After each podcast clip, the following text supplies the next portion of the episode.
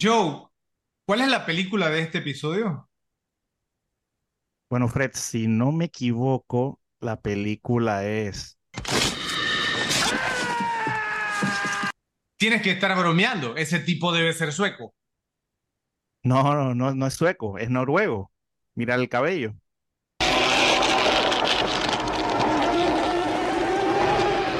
Bueno, Fred, noruego o sueco, esa cosa está horripilante. ¿Y ahora qué hacemos? Bueno, Joe, ¿por qué no esperamos aquí un rato y vemos qué pasa?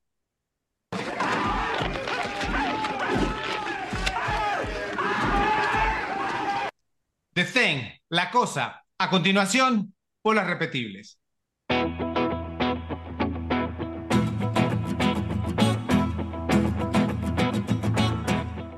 Luces, cámara y acción. Estamos de vuelta con un nuevo episodio de Las Repetibles, el único canal de YouTube en español dedicado a las conversaciones analíticas y divertidas de las películas que pueden ser vistas varias veces sin aburrirnos de ellas. Les saludo a Fred, su amigo y moderador. Al igual que la comida reconfortante, ciertas películas pueden brindar una sensación de consuelo a la mente. Son fuentes confiables de entretenimiento a las que podemos recurrir cuando necesitamos un estímulo o un descanso de la monotonía de la vida diaria. Hablando de monotonía, me acompaña una persona que ha empezado a salir de ella con sus rankings, mejorando en cada episodio, aunque todavía no alcanza los estándares esperados. Me refiero a José. ¿Cómo estás, Joe?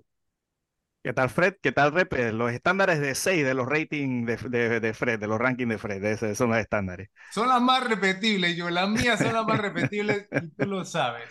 Pero bueno, quiero que me hagan un favor. Suscríbanse, denle like y compartan este video en sus redes sociales para ayudarnos a seguir creciendo. Al hacerlo, permiten que el algoritmo de YouTube recomiende nuestro contenido a más personas. Recuerden también activar la campanita para recibir notificaciones sobre nuestros nuevos videos. No olviden visitar nuestro canal en YouTube para poder acceder a la biblioteca de episodios. Las listas de reproducción les guiarán hacia el contenido que más les interese. Tenemos etiquetas en la descripción del video con los tiempos y temas del episodio para que puedan ir directamente a sus temas de mayor interés. Para acceder a la versión de audio del podcast, todos los episodios son publicados por Spotify, Apple Podcasts, Amazon Music y Google Podcasts. Igualmente tenemos perfiles en Instagram, X y Facebook.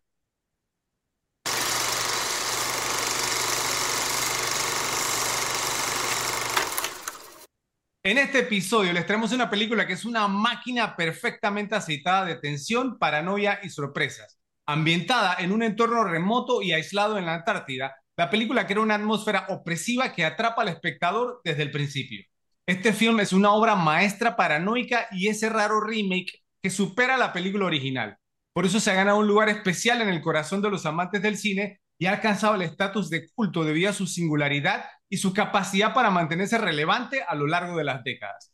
Esta obra maestra del cine de ciencia ficción y terror no solo ha resistido la prueba del tiempo, sino que sigue atrayendo a nuevas generaciones de espectadores.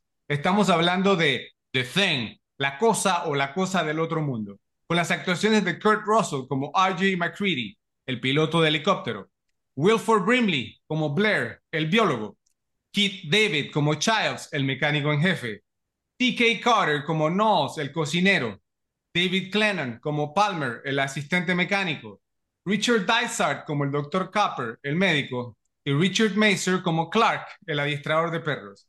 Dirigida por John Carpenter, de un guion de Bill Lancaster basado en la novela Who Goes There? ¿Quién anda ahí? de 1938 de John W. Campbell Jr., fue estrenada el 25 de junio de 1982 con un presupuesto de 15 millones de dólares, apenas logrando recaudar poco más de 19 millones en taquilla. Actualmente se encuentra en el puesto número 152 del ranking de la página imdb.com de las mejores 250 películas de todos los tiempos, al contar con un rating de 8.2 sobre 10 luego de haber recibido más de 449 mil votos por parte de los usuarios de dicha página. Mientras que en el tomatómetro de Rotten Tomatoes cuenta con un rating del 85% por parte de los críticos profesionales y del 92% por parte del público general. Yo no tengo ninguna duda de que eres tan fanático de la cosa como yo, especialmente por algunas de tus reacciones cuando este film ha sido nombrado durante rankings en episodios previos por los dos. Cuéntanos entonces tu experiencia con The Thing y qué opinión tienes sobre esta película. Bueno, esta película, pues, eh, al momento que salió, pues yo estaba muy chico, digamos, para verla en el cine. sí pude verla un par, probablemente un par de años después, dos, tres años después en video en casa, y me pasó, a diferencia pues de otras, de que es una película de terror, pero que desde de chico la vi y no me dio miedo. Bueno, igual casos como La Mosca, y yo eso, yo, yo creo que yo eso se lo atribuyo en parte a que las vi en video y no en el cine, probablemente en el cine me hubieran creado, digamos, otra, digamos, otra reacción, ya que es un poquito más impactante pues verlo con una pantalla más grande. Pero esta película, pues desde el día uno a mí me gustó, me, me encantó todo el tema de cómo manejan el terror en esta película, todo lo atmosférica que es. Eh, me gustó mucho de niño, ¿no? Volvemos al tema esta, tipo La Mosca, todo ese tipo de películas así un poquito, eh, probablemente para gente de más edad, pues a mí desde chico me gustaron. Eh, y pues la verdad que sí, se, se, convirtió como para mí, como, ¿no? como una especie de clásico de chico. No la veía tanto, digamos, como otras como la que tenía en casa, como La Mosca o La Academia de Policía o todas esas películas que yo digo que veo, bastante. Pero sí, siempre que tuve un chance de verla, pues la veo y cada también, pues ya de más adulto también, cada, es de esas películas, pues de cada X tiempo tú te la tienes que volver a ver, es un gran clásico. Eh, yo calculo que me la he visto en el rango de las 15 veces, más o menos por ese rango. Eh, y es, la verdad que es una gran, gran película que pues que ha, digamos, sobrevivido esa prueba del tiempo, ¿no? Que, que yo digo que valida muchas películas y, y, ¿no? Y, y, desacredita algunas también que de repente fueron muy populares en su momento y han perdido como relevancia. Es una película que se mantiene, eh, pues incluso tú ves no reacciones en videos de, de, de personas que ven esta película mucho más jóvenes y todavía pues sigue teniendo ese impacto. Sí, e, esta película es una de esas que ha envejecido como el buen vino, ¿no? Yo, eh, es un tema de que cuando tú la ves por primera vez quizás pareciera como un poquito dated, ¿cierto? Hasta un poquito corny, eh, pero no, después que la sigues viendo te das cuenta que, es que realmente es una gran película y vamos a ver en el episodio por qué lo es, pero luego entras, digamos, a, a YouTube, entras a ver, digamos, temas y tiene, digamos, una fanaticada de culto tremenda pero tremenda, en la cual yo me incluyo. Y te voy a decir algo, Joe. Primero hicimos The Shining, ¿no? El Resplandor, el episodio, que considero como la mejor película de terror de todos los tiempos, se lo dejé muy claro en ese episodio, los invito a que lo vean. Luego hicimos An American Werewolf in London, un hombre lobo americano en Londres, que es la cinta de terror que más veces me he visto en mi vida. Eso también lo mencioné durante el episodio de esa película, también los invitamos a que la vean. Ahora hemos llegado a la que es mi película de terror favorita, yo, y lo ha sido por bastante tiempo. The Thing, la cosa. Les debo admitir que estaba un poco nervioso al preparar este episodio, ya que quiero hacerle honor a este gran film. Lo que me llama la atención es que las tres películas, ahora reparando en eso yo, fueron estrenadas en años consecutivos en el mismo orden que las mencioné. 1980, Resplandor, 1981, Hombre Lobo Americano en Londres, y 1982, La Cosa. Entonces, The Thing es una de esas películas que recuerdo claramente la primera vez que la vi. A veces tienes como estas experiencias cinematográficas en, la que, en las que entras a ver una película ciega, ¿no? Sin saber absolutamente nada sobre la trama. Entonces, no sabes qué esperar y llegas a esta escena y después que ves la escena dices, Dios mío, esto es una locura, ¿no? Esta tiene que ser la mejor parte de esta película. Entonces la voy a recordar por esta escena. Pero después llega otra escena que es mejor Tú dices, no, la voy a recordar por esta. Y después llega otra que es mejor y tú dices, no, la voy a recordar por esta. Bueno, esa experiencia, la primera vez que la vi, la tuve como siete, ocho veces yo, con esta película. Entonces, imagínate, se va poniendo mejor y mejor. Eh, me la he visto unas 15 veces en mi vida y tiene tantos momentos icónicos de terror que es una de esas películas que no importa cuántas veces la haya visto, no importa cuántas veces he hablado sobre ella con amigos, no importa cuántas veces he escuchado a otras personas discutirla, el impacto y la obra maestra atemporal que esta película es, nunca se diluye.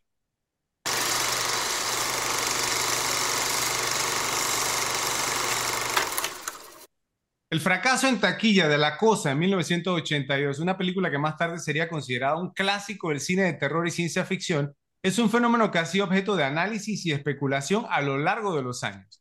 Varios factores, incluyendo el contexto cinematográfico y social de la época, contribuyeron a que la película no tuviera el éxito comercial que merecía.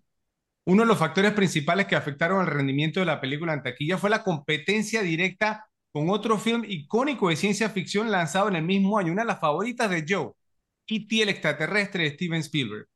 Como podrán imaginarse, The Thing y E.T. son tan diferentes como la casa de Elliot en California y la base estadounidense en la Antártida. Ambas películas presentan extraterrestres y es ahí donde terminan las similitudes. Uno es un lacrimógeno sentimental y el otro eleva el factor apocalíptico a 11. Pasar de una película a otra debe haber sido como un latigazo cinematográfico y la sangre y las entrañas de la cosa asustaron a la mayoría de los cinéfilos. Mientras que The Thing exploraba los aspectos oscuros y aterradores de un encuentro alienígena, E.T. presentaba una historia conmovedora y optimista sobre la amistad entre un niño y un extraterrestre. La película de Spielberg se convirtió en un fenómeno en la cultura pop y fue un éxito masivo en la taquilla, lo que posiblemente desvió la atención del público en los estudios de cine lejos de The, Thing. La contraposición de tonos y enfoques entre ambas películas pudo haber llevado a una preferencia del público por la narrativa más amigable y emocional de E.T., dejando a la cosa en un segundo plano. Otro factor que podría haber influido en el mal rendimiento en taquilla fue la naturaleza oscura y pesimista de la película. A diferencia de E.T., que transmitía un mensaje de esperanza y amistad, The Thing estaba impregnada de paranoia y desconfianza. La audiencia de 1982 pudo haber estado menos dispuesta a abrazar una historia que no ofrecía una resolución positiva o un mensaje edificante. La atmósfera opresiva y los efectos especiales horripilantes también podrían haber alienado a algunos espectadores. Además, el contexto social y político de la época pudo haber influido en la percepción de la película. La década de los 80 fue testigo de la crisis del VIH o SIDA, que generó una creciente preocupación y conciencia sobre enfermedades contagiosas. La cosa presenta una amenaza alienígena que se propaga a través de la asimilación de seres humanos, lo que podría haber resonado de, manera incómoda en una sociedad preocupada por la propagación de enfermedades. La paranoia y el miedo a la infección podrían haber disuadido a algunas personas de ver la película, ya que podría haber tocado una fibra sensible en ese contexto. Entonces te pregunto yo, ¿qué piensas de las razones por las cuales la película fracasó rotundamente en la taquilla durante su estreno? ¿Por qué crees que el film se convirtió en un clásico de culto años después de haber sido considerado como un rotundo fracaso? Y finalmente, ¿qué otros ejemplos podrías dar de películas que se vieron afectadas por razones externas y ajenas durante su estreno quizás del momento en que salieron, pero que lograron recuperarse tiempo después para ser consideradas como clásicos. Ok, o sea, las razones en la película fracasó, digamos, cuando salió, pudieran ser muchas. Obviamente, tú mencionaste varias posibles razones. Yo te podría agregar algunas más. Por ejemplo, cuándo se estrenó y cuál fue su competencia directa cuando se estrenó. ¿Qué campaña de marketing hubo de esta película? ¿No? Si, si ahora que tú escuchas las historias de, ciertos directores que sacan una película en algún momento y, y el estudio y, un, y tienen problema con un estudio, entonces eh, se la ponen en salas limitadas o te estrenan un blockbuster en más salas y te quitan salas. O sea, pueden ser muchísimos factores que la afecten. Otra cosa pudiera ser también es un remake. Y el que, y el que dice, bueno, quién sabe si se lo vio allá en el año de Ñaupa que salió la primera, dice, no, ¿para qué voy a ver lo mismo? Venía Carpenter que venía pues de hacer Halloween y todo eso, pero digamos todavía no era un gran nombre todavía. Entonces, digamos, eh, tenía varias cosas como en contra que le pudieron haber pues jugado eh, pues, pues, esa, esa, esa, esa mala jugada, por darle la redundancia, en, en el momento pues que, que salió y a lo mejor eh, pues, ese, pudo haber sido, el motivo que fue un, un poco... Yo también pienso que fue una película un poquito violenta, fuerte, entonces, quién sabe si tampoco tuvo un buen boca, boca a boca, que eso también pasa a veces, ¿no? me gustó y la gente la va a ver. Eh, eh, eh, a lo mejor la gente no estaba preparada, no hablamos de la, hemos hablado del tema de, ¿no? De, de, que la gente todavía no, era, no estaba tan sofisticada, entonces quién sabe si la gente todavía no estaba tan sofisticada para ver ese tipo de película en ese momento.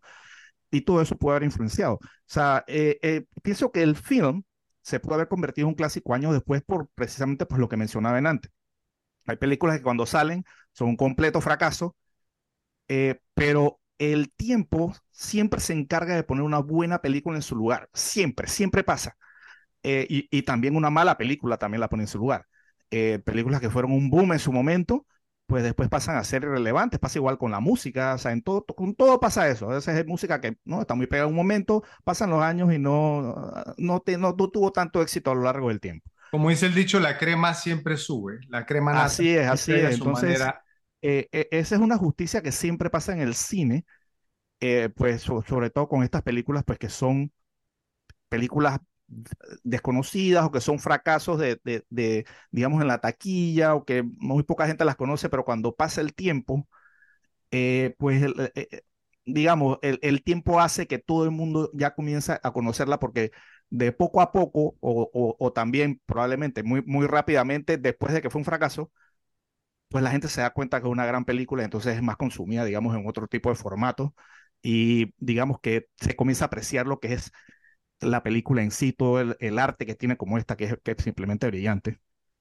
Eh, pues ejemplos de otra película, ¿no? Que tengan situaciones similares a esta, pues un episodio que hicimos nosotros de Shawshank Redemption, que también fue víctima, pues digamos, del mejor año probablemente en la historia del cine, eh, por lo menos en cuanto a nominaciones del Oscar, grandes películas ese año, películas con mucha fama, como Pulp Fiction, con Forrest Gump, con, con Tom Hanks, que ya venía siendo un nombre, bueno, y Robert Zemeckis, obviamente.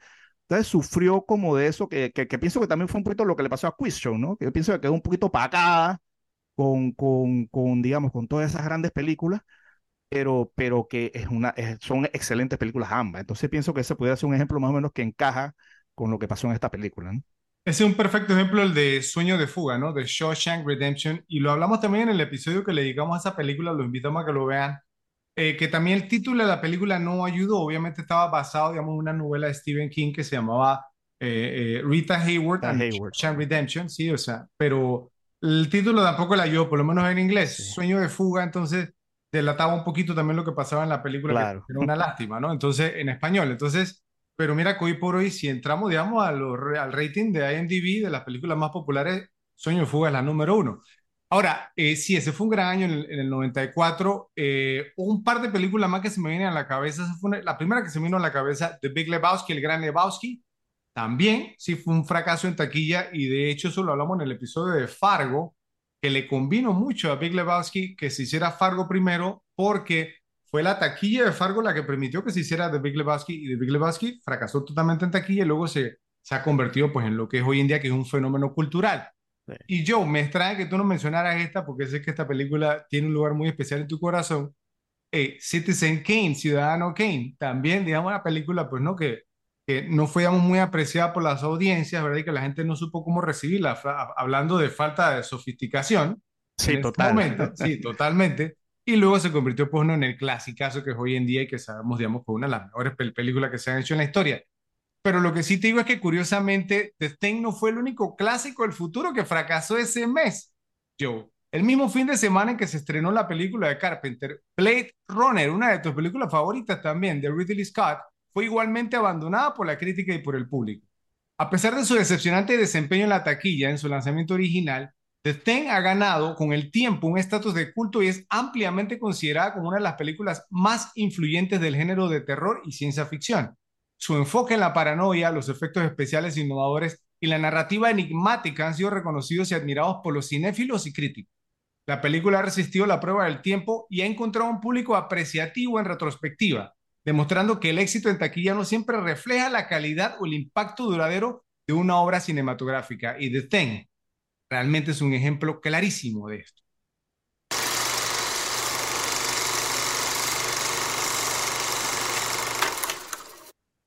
Hay algo insistente en la cosa que nos dice que nuestro peor enemigo es el que está sentado justo frente a nosotros. Con sus temas de paranoia, desconfianza, psicosis grupal y la presencia de una entidad cuyas células alienígenas corren sin ser detectadas por las venas de los protagonistas, la película es la metáfora perfecta en estos tiempos pospandémicos. La asfixia que supone no saber si puedes confiar en alguien que te rodea atrapa al espectador desde el principio y nunca lo suelta. Simplemente es una de las formas más ingeniosas de presentar un escenario de horror puro al tener a 12 personajes aislados y desconectados del mundo externo, sin poder escapar y con un monstruo que no tenía rostro acechándolos. Simplemente una idea brillante ejecutada de forma magistral. Desde el comienzo de la película, la paranoia se infiltra en la historia. Los personajes de la estación de investigación en la Antártida desconfían de cualquier amenaza potencial que pueda acechar en la vastedad del paisaje helado que los rodea. Esta desconfianza inicial es la semilla que germina y se desarrolla a lo largo de la trama. Uno de los elementos más efectivos para crear paranoia es la criatura alienígena en sí. Esta entidad es capaz de asumir la forma de cualquier ser humano después de infectarlo.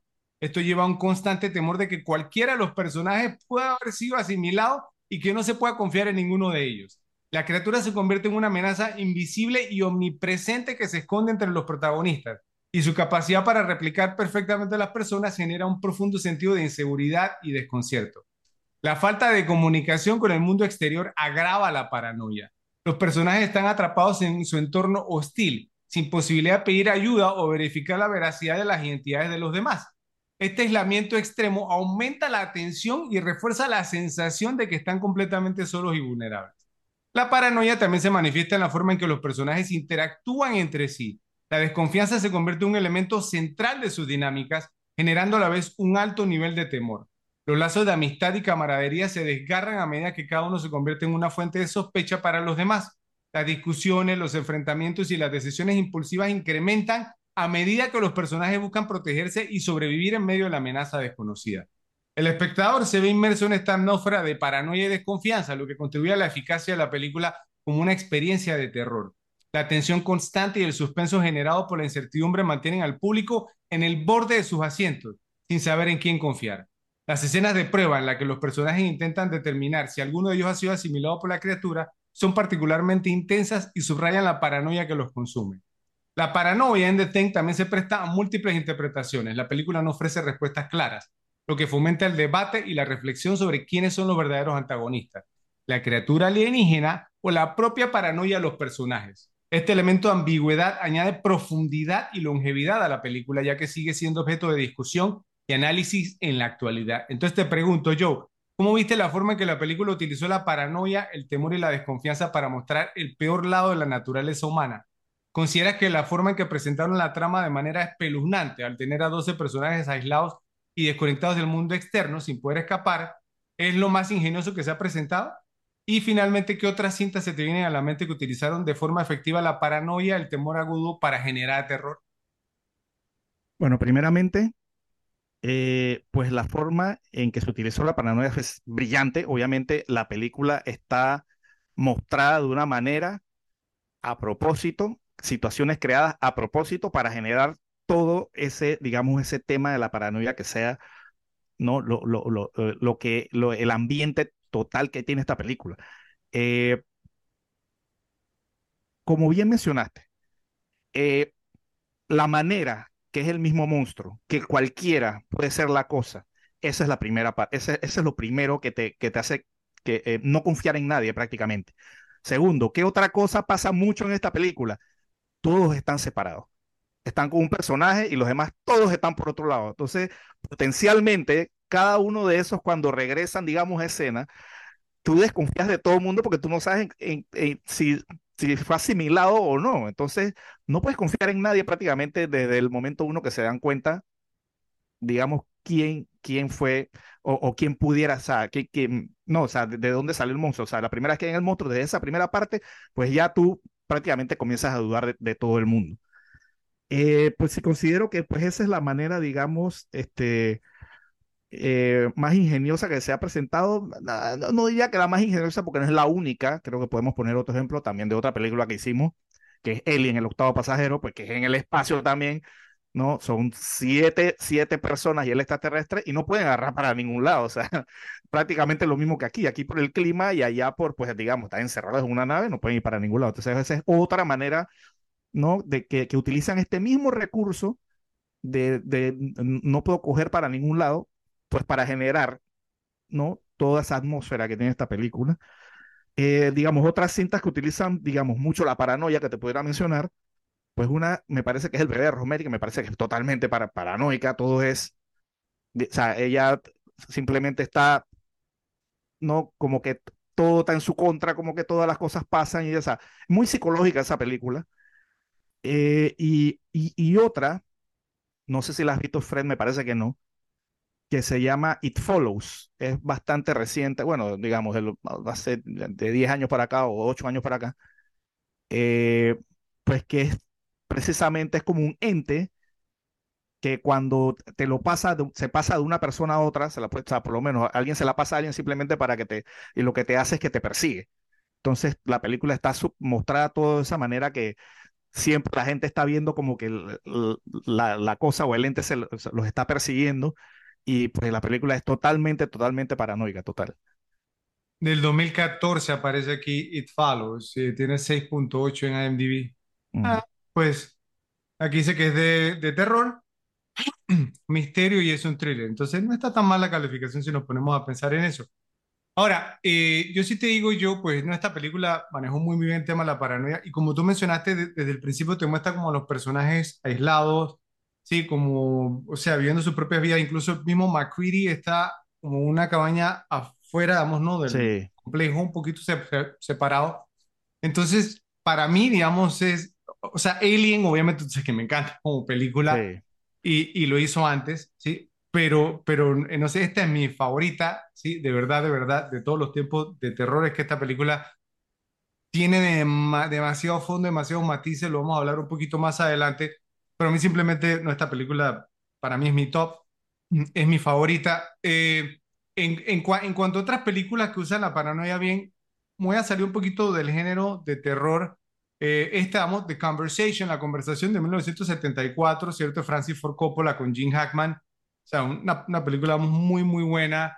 Eh, en los 70 hubo varias películas vamos, que tuvieron que ver con la paranoia. Ese era como, sí, el tema de Watergate. claro, Eh, sí. esta de Parallax View, no sé si tú la has visto con Warren No, Beatty. esa no. Qué peliculón, altamente recomendada. Los tre- tres días del Cóndor, también, digamos, con Ro- Robert Redford.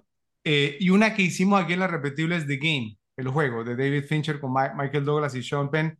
Una gran cinta con el tema de la paranoia. Es un tema porque a mí me gusta mucho, de verdad, en lo particular pero creo que, digamos, ninguna película la ha manejado también como la cosa y es porque realmente tú no tienes ideas más como, como, como el, el parte de la audiencia, tú no sabes quién es, tú no sabes quién puede ser, tú no sabes en qué forma se va a presentar, no lo tienes claro, entonces realmente eso te envuelve a ti mismo como, como parte de la audiencia, ¿sí? Y tú te sientes que estás ahí con ellos. Eh, O sea, hay una sensación, digamos, sumamente desesperante y angustia. Yo, yo me acuerdo la primera vez que yo estaba angustiado, yo, yo decía, pero qué, ¿quién es? ¿Qué es lo que está pasando? Así, y cada vez que la, la- la vuelvo a ver se me repite eso. Pero en resumen, yo, la paranoia es un tema central en la cosa y su representación magistral es un testimonio del talento de John Carpenter como director. A través de la criatura alienígena, la falta de comunicación con el mundo exterior y las dinámicas de desconfianza entre los personajes, la película crea una atmósfera opresiva de paranoia que resuena con la audiencia. Este enfoque en la paranoia combinado con efectos especiales sobresalientes y una narrativa enigmática establece a The Thing como un clásico del género de terror y ciencia ficción que sigue cautivando a las audiencias y generando reflexión sobre los límites de la confianza y la realidad.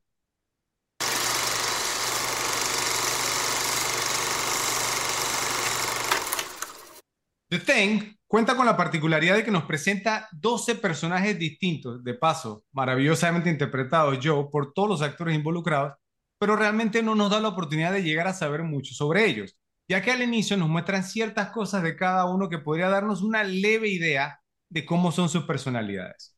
Habiendo dicho esto, en ningún momento durante la película podría uno decir que no sabe lo suficiente sobre estos personajes como para distinguirlos comprender por qué actúan de la manera en que lo hacen y hasta llegar a preocuparse por lo que les pasa. Con la poca información que nos brinda la película sobre los personajes durante el acto inicial, así como también la manera como decide mostrarlos cuando el miedo y la paranoia aparecen, siempre sientes que sabes lo suficiente sobre todos ellos. Ves quiénes son dentro del grupo, ves sus roles y sus trabajos dentro de esta estación, pero también ves cómo son esas personas en realidad cuando su verdadera forma de ser sale a la luz al ser puestos a prueba a través del miedo y la paranoia. Eso siempre hace que estos personajes se sientan como personas totalmente realizadas. Tenemos a Windows, uno de los personajes más afectados por la paranoia y la desconfianza, y su miedo a la criatura es palpable, pero su cobardía lo convierte en uno de los más humanos. Luego está Clark, quien además de tener un, el apellido más cool en la película, Joe, no nos peguemos mentiras, es también el personaje que se usa como la cortina de humo ya que su constante preocupación y cariño por los perros lo convierten en el sospechoso principal como el primer asimilado. Hasta el mismo Blair lo cuestiona y le advierte a McCready sobre Clark. Incluso el mismo Clark no ayuda a su causa al ser el primero del grupo que se atreve a físicamente atacar a otro cuando se abalanza con un cuchillo sobre McCready, lo que le cuesta la vida. Nosotros mismos como audiencia sospechamos de él hasta la escena de las pruebas de sangre cuando queda demostrado que no había sido asimilado. McCready, nuestro protagonista, al inicio ni siquiera es visto como tal hasta el tercer acto de la película. De hecho, al comienzo no está muy alto en la jerarquía al ser piloto, pero se convierte en el líder del grupo. es un hombre decidido y pragmático que asume la responsabilidad de enfrentar la amenaza alienígena. Su habilidad para mantener la calma en situaciones extremas lo convierte en un líder natural. Blair, desde el principio de la película, es claramente el más inteligente, el más consciente y el más realista sobre la situación. Luego de la autopsia que le hace a la cosa, es el que descifra lo que está sucediendo, este monstruo está haciendo copias de las personas y que probablemente ya asimiló a alguien en la estación. Por lo que las consecuencias que enfrentan son de extrema importancia, no solo para ellos como grupo, sino también como última línea de defensa para la raza humana si no manejan la situación correctamente. Childs, como tal, es presentado como un personaje enigmático, fuerte y decidido, pero cuya presencia en el film agrega un elemento de desconfianza ya que su lealtad y humanidad son constantemente cuestionadas. Cada uno de estos personajes aporta una capa adicional de complejidad a la trama. Sus interacciones, miedos y desafíos personales contribuyen a la atmósfera de desesperación e impotencia que caracteriza la película y hacen que cada personaje sea esencial para el desarrollo de la trama.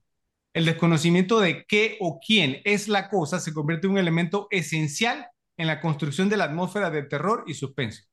La falta de conexión con el mundo exterior, la división interna y la constante amenaza de la criatura crean una experiencia opresiva para los personajes y la audiencia por igual. Entonces te pregunto yo, ¿qué te pareció la forma como fueron presentados los personajes en la película? Refiriéndome a que, aunque no nos dieran mucha información sobre ellos, pudimos al menos pensar que conocíamos algo sobre sus personalidades. ¿Crees que la popularidad del personaje de McCready hubiera sido mayor si no lo hubieran presentado como uno tan carente de un lado más humano, por lo menos como lo mostraron en la película?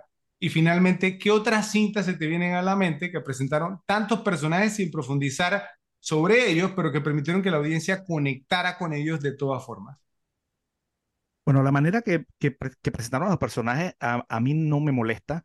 Pienso que no todas las películas, sobre todo cuando hay tantos personajes que digamos que tienen como, como un protagonismo bastante relevante por igual, porque al ser potencialmente cualquiera la cosa, digamos, no puedes dejar uno que es como menos importante que otro. Entonces, todos digamos que tienen más o menos el mismo nivel de relevancia hasta que uno a uno van saliendo de la película.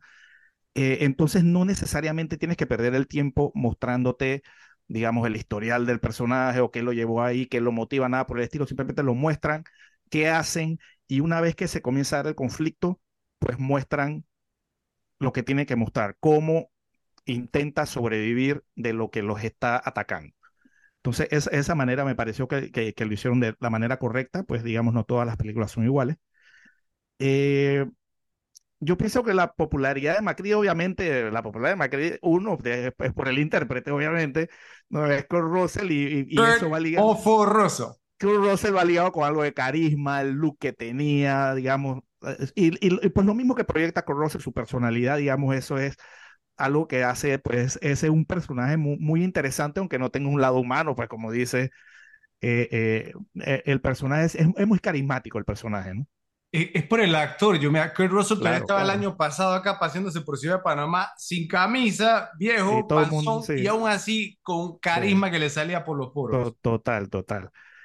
Eh, pues, y pues otras cintas que podemos mencionar, ¿no? Que, que, que no profundizaron los personajes, pues la mencionamos en, antes cuando estábamos dando el ejemplo, y es Alien.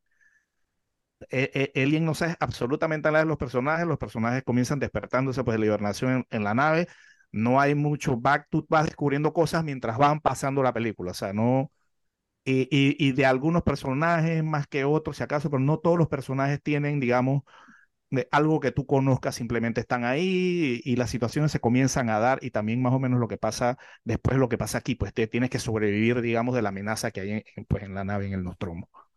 Sí, a mí esta película, eh, o sea, una de las cosas que me gustó, como, como lo mencioné un rato, fue que, o sea, como con algún detalle tú ibas conociendo más sobre los personajes. Digamos un ejemplo, eh, eh, Fuchs, ¿cierto? Entonces, o sea, pues no, como que veías que siempre tendía como ese amo entonces el lado de McCready, ¿cierto? Era un tipo meticuloso, era observador, la manera como nos mostraban, pues que Blair era muy inteligente, el doctor Copper también, ¿cierto? El mismo Gary, sí, el, el líder al inicio, eh, pues que se, se, le nota, digamos, pues, ¿no? Que, que cómo era nos muestran, digamos, que Palmer es, digamos, como un hippie, sí, que es gracioso. Sea, hay, hay, hay, muchos detalles en la película. El tema, digamos, pues con Knowles, con la música alta, la, la canción de Stevie Wonder, que también se presta para para otro tema, sí. y creo que era Benning el que se acerca y le dice, bájale a la música. Detallitos, son detallitos que te van hablando y te van mostrando un poquito sobre los personajes. En cuanto a películas, también con muchos personajes, me robaste Alien, pero se me ocurren un par más. Las películas que mejor se, se prestan para este tipo de cosas son las películas de guerra, eh, por razones obvias, ¿sí? Obviamente vamos eh, rescatando al soldado Ryan, una que se, se, te viene a la cabeza, pero tú pasas tiempo con ellos, ¿sí? Eh, y entonces como que lo vas conociendo mejor como personaje, pero la que se me ocurre de verdad que fue un episodio aquí en las repetibles es Black Hawk Down, la caída del halcón negro, ¿sí? Es decir, más o menos similar a esta, hay un par de escenas donde hay uno que intenta llamar, digamos, a su esposa y que ella no le contesta antes de irse a la batalla, uno de los que fallece pero no, la película no, no pierde el tiempo, al igual que esta. No conocemos que si son casados, que si son solteros, que no sé si me hago entender, o sea, tienen un trabajo, conocemos, digamos, pero no cómo es su vida, cuál es el trabajo que les toca hacer, cuál es su función y, y al, al, al, conflicto al que se están enfrentando. ¿sí? Entonces, y a mí me parecíamos fantástico eso y pienso que lo manejó demasiado bien George Carpenter y también Ridley Scott en la caída del halcón negro, Black Hawk Down. Pero lo que te digo yo es que cuando tienes una película que presenta una situación en un escenario como este, donde hay esta paranoia, donde hay este miedo y quieren que tú, como miembro de la audiencia, te pongas en el lugar de todos los personajes y comiences a hacer todas estas inferencias a lo largo de la película, que comiences a sentenciar a alguien a muerte esencialmente en tu cabeza hasta el punto de que estás seguro de que ese personaje es la cosa o sospecha que ese personaje podría ser la cosa y estás experimentando estas sensaciones junto con el elenco tienes que tener personajes bien desarrollados que puedas entender y que puedas sentir que te importa el desenlace para que la película funcione. Es por esta razón que siempre ha sido sorprendente para mí que puedas ver una película como esta, que tiene tantos personajes y conceptos, pero que logra conectar con la audiencia. Por eso admiro tanto este film y por eso es mi película de horror favorita de todos los tiempos. El temor entre sí mismo se convierte en un enemigo tan formidable como la propia criatura alienígena, y su representación magistral en la película es una herramienta efectiva para generar una profunda sensación de ansiedad y angustia que perdura en la mente del público mucho después de que las luces de la pantalla se hayan apagado.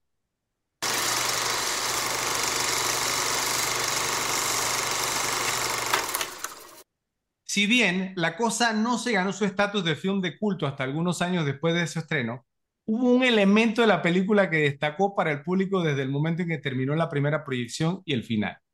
Sentado en medio de las ruinas en llamas de la base de investigación de la Antártida, el piloto de helicóptero McCready y el jefe de mecánico Childs se estudian mutuamente con cautela sobre los acontecimientos que tuvieron lugar y qué pasó con la horrible cosa. Solo a través de pura insinuación los dos hombres desafían la identidad del otro y, por ende, su propia humanidad literal, todo mientras sucumben lentamente al agotamiento y la inevitable muerte congelados. Cuando Charles pregunta, ¿qué hacemos? McCready responde cínicamente, ¿por qué no esperamos aquí un rato? Y vemos qué pasa. La ambigüedad del final es uno de los aspectos más fascinantes y debatidos de esta película. En el desenlace, el destino McCready y Charles queda deliberadamente en la oscuridad, lo que ha generado una amplia gama de interpretaciones y teorías a lo largo de los años. La película nos presenta a estos dos supervivientes después de una serie de intensos enfrentamientos con la criatura alienígena. La estación de investigación en la Antártida ha quedado en ruinas y el público se enfrenta a la incertidumbre sobre la verdadera identidad de cada personaje. La falta de claridad sobre si alguno de los dos está o no infectado por la criatura alimenta la paranoia que ha sido un tema central de la película desde el principio. En el clímax, McCready y Childs se encuentran al borde de la desesperación en medio de la devastación que los rodea. Comparten un último trago de whisky y saben que enfrentan una muerte segura si no son rescatados pronto. La escena culmina con una tensión palpable mientras McCready ríe y Chad se une a él, apagando la linterna que les ilumina, dejando su destino en la oscuridad. La ambigüedad de esta escena final se basa en la falta de información clara sobre si alguno de los dos personajes está infectado. La película no proporciona respuesta definitiva, lo que ha dado lugar a numerosas teorías e interpretaciones. Una teoría común, Joe, sugiere que Charles podría estar infectado, ya que desaparece durante un periodo de tiempo en el que podría haber sido asimilado por la criatura. Su aparición posterior en la película, empapado y congelado, alimenta las sospechas. Por otro lado, McCready puede estar infectado ya que ha estado en situaciones de alto riesgo de exposición a la criatura a lo largo de la película. Otra teoría plantea que ninguno de los dos está infectado, que simplemente están aceptando su inminente muerte con dignidad, compartiendo una última conversación y un brindis. Esta interpretación destaca la resistencia y la humanidad de los personajes frente a una amenaza desconocida. La ambigüedad al final es una de las características más elogiadas de The Thing. Esta falta de resolución permite a los espectadores participar activamente en la narrativa y tomar sus propias conclusiones. La película no ofrece respuestas fáciles, ni un cierre definitivo, lo que ha convertido la escena final en un punto de discusión y debate continuo entre los amantes del cine, incluyéndonos a Joe y a mí. Entonces, Joe, te pregunto, ¿te gustó la ambigüedad del final al no quedar claro eh, qué sucedió con los personajes de Charles y McCready, especialmente si uno de los dos o ambos era la cosa? ¿Crees que el ejercicio de dejar un final abierto en una cinta de terror como esta provoca que la audiencia se pueda sentir engañada? Y finalmente, ¿podrías mencionar otras cintas de terror con finales ambiguos y que hayan sido elevadas al nivel de clásicos del género? Ok, este es un tema muy interesante. Eh, Oh, sí. obviamente, obviamente, pues la ambigüedad al final, pues ya yo he mencionado que me encantan los finales abiertos, los finales que te dejan a interpretación, los que te dejan todas estas teorías que muchas no son comprobables, eh, eh, digamos, al 100%, aunque tengan, digamos, muchas cosas que tiren hacia un lado, hay otras cosas que te la pueden aguantar. Entonces me, me pareció, me pareció brillante, o sea, que una película se convierta en un tema de discusión por su final y qué pasa o no pasa, simplemente eh, para mí es, es 100 veces que mejor que un final cerrado. Eh, que si la gente se sintió engañada, pues bueno, se sintió engañada, pues digamos, la gente que está, estará acostumbrado a ver eh, comedia romántica, que siempre tiene un final cerradito y todo muy bonito y cierre, no, o sea, a mí me parece extraordinario, no creo que nadie la haya, bueno, probablemente sí hay gente que se haya molestado, no sé qué, que siempre se preguntan, que todo quieren que, se, que le cierre, pero no, o sea, eh, eh, eh, y vuelvo, insisto, si el final es abierto y te deja especulando y te deja con una teoría y otra persona con otra teoría y las dos son válidas, me parece que, que es simplemente brillante. Eh, o digamos, otra película de terror con finales ambiguos se han convertido en clásicos, pues tengo varios. Una, un episodio que hicimos, pues nada, el mismo, el mismísimo Resplandor, pues que cuando termina, que sale la foto de Jack Nicholson, eso todo el mundo, bueno, pero aquí qué pasó, ¿entiendes? Entonces esa, pues, esa es una. Tremenda, es tremendo. Eh, no, Pesadilla en la calle Elm, que cuando ya tú pensabas que había un final, cuando ya tú pensabas que había un final, ¿no? Derrotaron a Freddy, pues pasa una situación, entonces tú dices, bueno, pero entonces que vol volvemos a tener la pesadilla, Freddy no se murió, pues digamos todo, todo eso que cuando yo, tú pensabas que tiene un final cerrado, pues no la tiene. Eh, pues eh, Dawn of the Dead de Zack Snyder es otra, ¿no? Que se ve, ¿no? Cuando pasan los créditos y llegan como una isla y se encuentra con zombies, entonces la cámara se cae, pero tú no sabes quién quedó vivo, quién, quién mataron, pudo haberse alguien escapado, o sea, se escuchan disparos, o sea, al, al, digamos, al no mostrarlo, porque solamente se muestra que la cámara cae, pudo haber muerto solo el de la cámara, pudo que se haya salido corriendo, o sea, el final más, más, más abierto que ese no puede haber. Aunque podríamos asumir que ahí murieron todos, ¿no? Si veíamos los ah, no, no, no, no lo sabemos. Hay un dicho que dice, si no ves el cuerpo, no está muerto. Es cierto. Así que, eh, a ver, ¿qué tú tienes? Bueno, eh, yo trae algunas de las que mencionaste tú, pero realmente la que me gustaría mencionar no es de terror como tal, ¿cierto? Aunque hay personas que la podrían considerar así debido a la naturaleza de los crímenes que vemos en la película. Es Psicópata Americano, American Psycho. ¿Sí? Que también tiene, digamos, un final bastante ambiguo que Uf, tú dices... De mucho estudio también. ¿Qué fue lo que pasó aquí? Ahora yo, va, vamos a entrar, digamos, no vamos a profundizar tanto, pero vamos a entrar, digamos, entonces, pues no, en el tema, porque hay muchas teorías, tú entras, digamos, pues no, como digo, en redes sociales y demás, hay mucho análisis de esta película. Entonces, ¿qué era la cosa? ¿Cierto? Pues si era eh, McCready, si era Childs, si hay, hay, incluso, y eso lo vamos a hablar un poco más, más adelante, digamos, como, como el, quiénes fueron, en, en qué turno se fueron, fueron asimilados, ¿no? Los personajes. Pero yo sí tengo mi, mi, mi teoría, o por lo menos a la, a, la, a la, que me suscribo, es que Charles es la cosa, ¿cierto? Eh, eh, eh, y McCready, digamos, entonces lo pone a prueba al final. Hay un par de cosas que delatan el tema. Uno, cuando McCready habla, ¿cierto? Pues no, que, que se ve, digamos, su, su aliento, ¿verdad? Y cuando Charles habla, no, hay gente que dice, no, que, en, en Blu-ray, en, la versión de Blu-ray, no sé qué, alta definición, que se nota el aliento, digamos, de Childs. No estoy de acuerdo, pienso que eso se pudo haber agregado después. Y dos, que McCready le ofrece, digamos, entonces un trago ¿sí? a Childs. Y Childs, que se había visto como un poco alterado durante toda la película, así cuando sale, sale como muy tranquilo, muy cool. Eh, y lo veías como muy, muy calmado también, que fue, que se dio con otros personajes también. Pero McCready, por ahí una teoría que dice que le puede haber echado querosín, ¿sí? Eh, o gasolina incluso a la botella de J&B, y cuando se la ofreció a Charles, Charles la tomó y ni siquiera reparó, y por eso es que McCready al final se ríe, como quien dice, esta es la cosa. ¿Tú qué opinas? Bueno, yo tengo una teoría, eh, mira, e, esta es lo bueno de esta película, que la ves tantas veces, pero, o sea, es tan abierta que, todo puede ser posible. O sea, mira lo, que tengo en contra de tu teoría y de porque yo me suscribo a esta teoría que vi que es muy interesante, aunque igual no tiene 100% del cierre, pero tiene muchas cosas interesantes.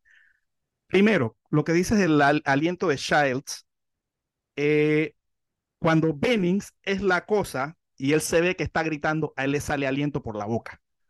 Entonces ya ser la cosa no quiere decir que no te salga aliento el, aliento por la boca frío.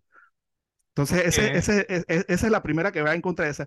Pero esta teoría, mira que, mira, mira lo interesante desde el principio. Dos cosas importantes. Uno, ve toda la película convencido de que Macri es la cosa y comienza a ver los detalles. Detalle básico y principal a través de toda la película. La botella de J&B. Desde la primera vez que vemos a McCready hasta la última vez que vemos a McCready. ¿Ok? Primero, ¿no? Eh, primero tenemos que asumir, y eso lo toca un poco la película, la asimilación de la cosa no solamente es con contacto, es como un virus. ¿Cómo se pasa un virus? Se te puede pasar incluso por la saliva. Claro. Entonces, tomando eso como concepto, y también, pues, que, y, también otra cosa es que, la, que, digamos, que la cosa eh, solo se preocupa, digamos, de, su propia supervivencia. O sea, él no es amigo de otra gente que te asimila, que es la cosa, y que no, yo voy por ese. O sea, él va, va, va por ella, por el que tiene asimilado. Esas son dos cosas importantes. Entonces, eh, ¿quién fue el paciente cero, por decirlo así? El paciente cero, pues se puede asumir que fue Bennings, eh, ¿no? Pues yo te digo que el paciente cero es McCready. Y te voy a decir por qué. ¿Cómo pasó? Al principio de la película, cuando llega el perro al campamento, el perro corre hacia Bennings. Correcto. Y claramente el perro lame a Bennings en el guante. ¿Ok? En el guante que tiene puesto. Inmediatamente después, ¿qué pasa? Le disparan a Bennings Macri llega con qué? Con la botella de J&B y se la da. Y él la agarra con el guante que lamió el perro. ¿Ok? No, ojo, ojo. Segundo, ¿no?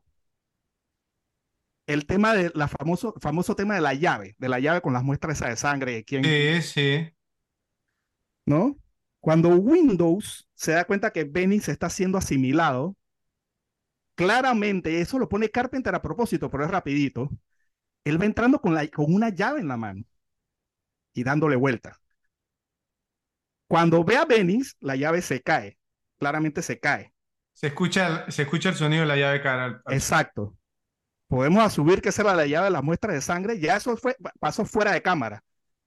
Podemos asumir que pudo haber sido McCready, que ya estaba infectado. También podemos asumir que pudo haber sido Palmer.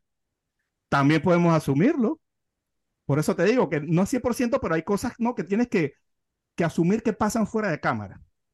Lo, lo, lo que pasa, Joe, si me preguntas a mí, es que lo brillante de la película es que tú puedes hacer la misma, digamos, pues no llegar a la misma conclusión sobre diversos personajes, digamos, Blair, ¿ok? Que Blair, digamos, cuando entra en pánico empieza a destruir cosas y empieza, digamos, entonces, pues no, el, el, el tema del helicóptero y demás, no quería que nadie escapara. Pero tengo algo con Blair. Y, oye, oye este punto precisamente con Blair y dime que no está interesante. Cuando encierran a Blair, ¿no? Él está con Childs y McCready. Childs se va. ¿Y qué pasa ahí? Un detallito. McCready agarra una botella de vodka, toma, cierra y la deja ahí y deja encerrado a Blair. O sea, estamos hablando que el contacto, o sea, la cosa asimila con contacto directo, pero también como si fuera un virus. Entonces, así fue como se contagió McCready y McCready contagió a Blair dejándoselo en la botella y se la toma y se lo deja ahí. Eso no, eso no está al pedo ni, ni porque sí, ¿entiendes? Ahora, y después de después que pasa eso, ahí este, este, este Blair estaba súper tranquilo. Después que pasa eso, sale Blair, convertido. Obviamente lo que se sospecha es que cuando se pasa, digamos, por que, que no es el directo, ¿no? Como agarraron a los perros y lo demás, es un poco más lento, como un resfriado, por decirlo así. Sí. ¿Ok? Entonces, otro. Fuchs. Otro detalle importante. Fuchs está solo, ¿no? Macri entra y le pregunta si tiene alguna novedad. Y entonces él le dice, es una pequeña eh, que una pequeña partícula es suficiente para apoderarse de un organismo completo. Recomienda que cada uno se prepare su comida y que solo coman cosas enlatadas. ¿Qué es lo que pasa inmediatamente después que Macready se entera de ese dato?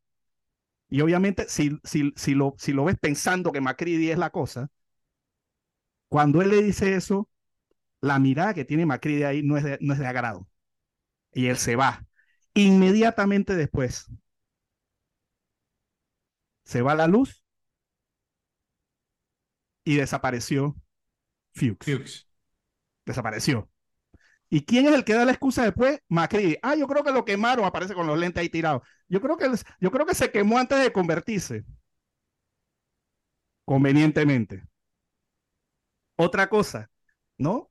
Lo, lo más de lo más, el tema de la sangre. La prueba de la sangre. Y volvemos al tema, ya que hay algo muy, muy interesante y otra cosa que no está puesto porque sí. Macri era un jugador de ajedrez. De todos, probablemente era uno de los más estrategas. Entonces, siendo el primer asimilado con la cosa, pudo haber planificado muchas cosas antes de. Esto también es un poquito de especulación, pero es una explicación. O sea, ¿sabes qué pasó con la prueba? ¿En algún, ¿En algún momento viste a Macri sacarse sangre como los otros? no sale. ¿No? Eh, entonces, e, él pudo haber manipulado todo el tema de la sangre. O sea, nunca sale que él eh, pone su sangre. Puede haber agarrado cualquier sangre o una sangre quizás que se llegó de la refrigeradora en su momento. Entonces, hay, hay, otro detalle importante que el eh, Blair cuando se transforma, ellos tienen, él tiene un enfrentamiento con Macready. Y Macri dice una frase muy rara. O sea, el bicho está hacia donde él y le está gritando a, a Macready. Sí. Y Macready le dice, and go F yourself. O sea, ¿estaba Macri entendiendo lo que le decía la cosa?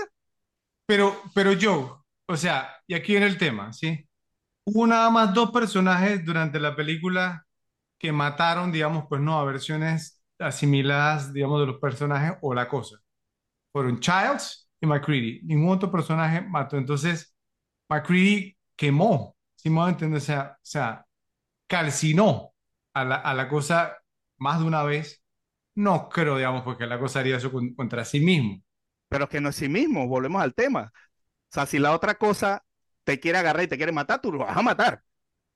Eh, no, eh, no sé, o sea, eh, entiendo, estás dando buenos puntos, pero no te la compro. Y, y por último, la escena final. Volviendo al tema que comenzamos, la botella que le dio a Bennings, la botella que le dio a Blair. ¿A quién le da la botella al final? A Childs. Y se ríe. Es más, él le da la botella a Childs, Childs va a tomar y ahí comienza la música de la cosa. Y Macri sonríe.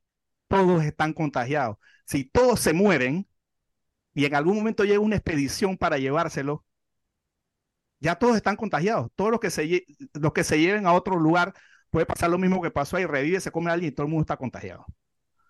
No sé yo, o sea, entiendo todo lo que dices, no te la compro del todo. Me gustaría que los repes lo dijeran en la sección de comentarios para ellos quién era la cosa al final.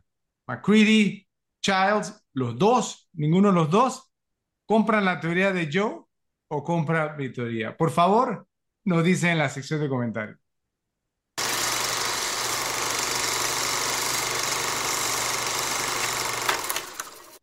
En honor al año en que se estrenó La Cosa, les traemos el ranking de este episodio. El ranking es Top 10, Top 10 películas repetibles del año 1982. Vas primero, yo, adelante. Ok, pues 1982, pues otro de esos años con, digamos, una buena cantidad de películas muy interesantes. Sí. Eh, pues, como siempre, creo que vamos a conseguir en varias y creo que no vamos a conseguir en algunas que sé que no te gustan y algunas que no has visto.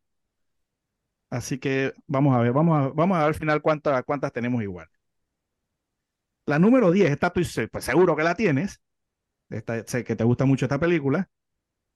La número 10 The Verdict, El Veredicto, de Sidney Lumet con Paul Newman, Charlotte Rampling y Jack Warden, pues que cuando hablamos de, pues digamos, eh, temas legales, ¿no? Películas de temas legales, pues es una gran, gran película, obviamente, con el gran Sidney Lumet y, y pues también el gran Paul Newman. Pues una película muy, muy interesante que sé que también que te gusta mucho. Así es, y el gran Jack Warden y un cameo de Bruce Willis. sí. La número 9. Esta estoy intrigado. Pienso que la puedes tener alta porque sé que te gusta esta y otra película de este director de más o menos de esta época. Vamos a ver por dónde la tiene. Probablemente un poquito más arriba que yo. La número 9 es The King of Comedy, el rey de la comedia de Martin Scorsese con Robert De Niro y Jerry Lewis. Pues una gran, gran película que ya lo hemos dicho, porque no es una película que influenció mucho al tema del Joker, no solo utilizando pues a Robert De Niro, sino todo el tema del vestuario, ¿no? El, el talk show y ese tema, pues eh, es, una, es una tremenda película, ¿no? Una de esas películas también que, que se pierde un poquito por la gran filmografía de Scorsese, pero sí cada cierto tiempo yo me la tengo que ver porque me acuerdo, y me acuerdo de esa película, y me acuerdo que pues es humor negro en su máxima expresión, muy graciosa. Eh, pues una y una pues un gran papel de Robert De Niro, pues como Rupert Popkin y también el de Jerry Lewis. Una gran película. Sí. La número 8, esta sé que no te gusta tanto, yo sé, tú siempre has puesto tu cara cuando yo la digo. Eh, sé que no te gusta mucho, no sé si es porque es muy larga o no te gusta pues esa historia, pero bueno. La número 8 es Gandhi de Richard Attenborough con Ben Kingsley, Candice Bergen y Martin Sheen y un pequeño cameo, probablemente, si mal no recuerdo, su primer papel de el GOAT, Robert, eh, de, perdón, Daniel Day-Lewis. Eh, esta es una película que pues a mí siempre me ha gustado como, como un tema histórico, una película muy, muy bien filmada, bueno, ganadora del Oscar, ganadora del Oscar a Mejor Actor, eh, como un documento histórico, una película muy interesante, pues de, todo, todo, el tema de Gandhi, pues cuando comenzó, estaba en Inglaterra, todo la discriminación que sufría y ¿no? ya, ya cómo logró pues lo que logró en, en, su, en su país. ¿no? Eh, esta película a mí me gusta mucho y también me la tengo que ver cada X tiempo, aunque sí es una película un poquito larga, pero, pero es muy, es, tiene muchas cosas buenas. Oh, ok, yo hay una película, hay una un tema con Gandhi, o sea, pero tienes tiene razón, a, a, me parece una gran película, ¿cierto? Ganó el Oscar como mejor película, eh, o sea, pero no está en, en mi ranking y es porque aquí donde viene el tema, o sea, nos, nosotros hemos burlado, digamos, de un buen amigo que tenemos en común, que ponía la lista de Schindler, ¿cierto? Como la más repetible de los 90. Entonces, o sea, no estoy diciendo pues que Gandhi sea como la, la lista de Schindler, pero ves mucho no. sufrimiento, el tema biográfico, ¿cierto? Una gran actuación, digamos, de Ben Kingsley y de Ian Charleston también. Pero, o sea, realmente repetible yo, o sea, no sé si Gandhi es una película considerada tan repetible. Yo creo que me la vi dos veces, buena cinta, muy buena, no. pero no creo que para repetirme. Ok, claro. Cocodrilo ¿dónde es más repetible? La número 7. y lo es. La número 7. Esta es de las que sé que está en tu lista porque sé que la has mencionado varias veces y has dicho que esta es tu favorita de la saga. La número 7 es Friday the 13 Part 3, martes 13 parte 3 de Steve Miner con Dana Kimmel y Tracy Savage. Pues como bien tú lo has mencionado, pues la película donde Jason se convierte en el Jason que todos amamos y conocemos, de la máscara y todo ese tema, pero a mí igual las dos primeras me parece que aunque no sale el Jason Jason, cada una tiene su cosa especial, pues la primera con todo el tema de la mamá y por qué hizo lo que hizo, y, y, pues la segunda, pues el principio de Jason y este, digamos, la consolidación de Jason sería la 3. es Eh, lo que pues, pasa, yo, es que esta película de Slasher, ¿por qué las vemos? Porque queremos ver a Jason tasajando encima de... bueno, pero el lado lo hace también. No, no, sí, pero, pero sí, o sea, el, el tema de la primera, no sé qué, la explicación, está, bien, pues, o sea, digamos que son películas, o sea, una pel- película que trata de ser una película, ¿verdad? Pues, ¿no? Sí. Claro, claro, claro. Aquí es cuando Jason di- dice, ay, paps, vamos a, Llegué. picadillo, vamos a hacer picadillo. Ok.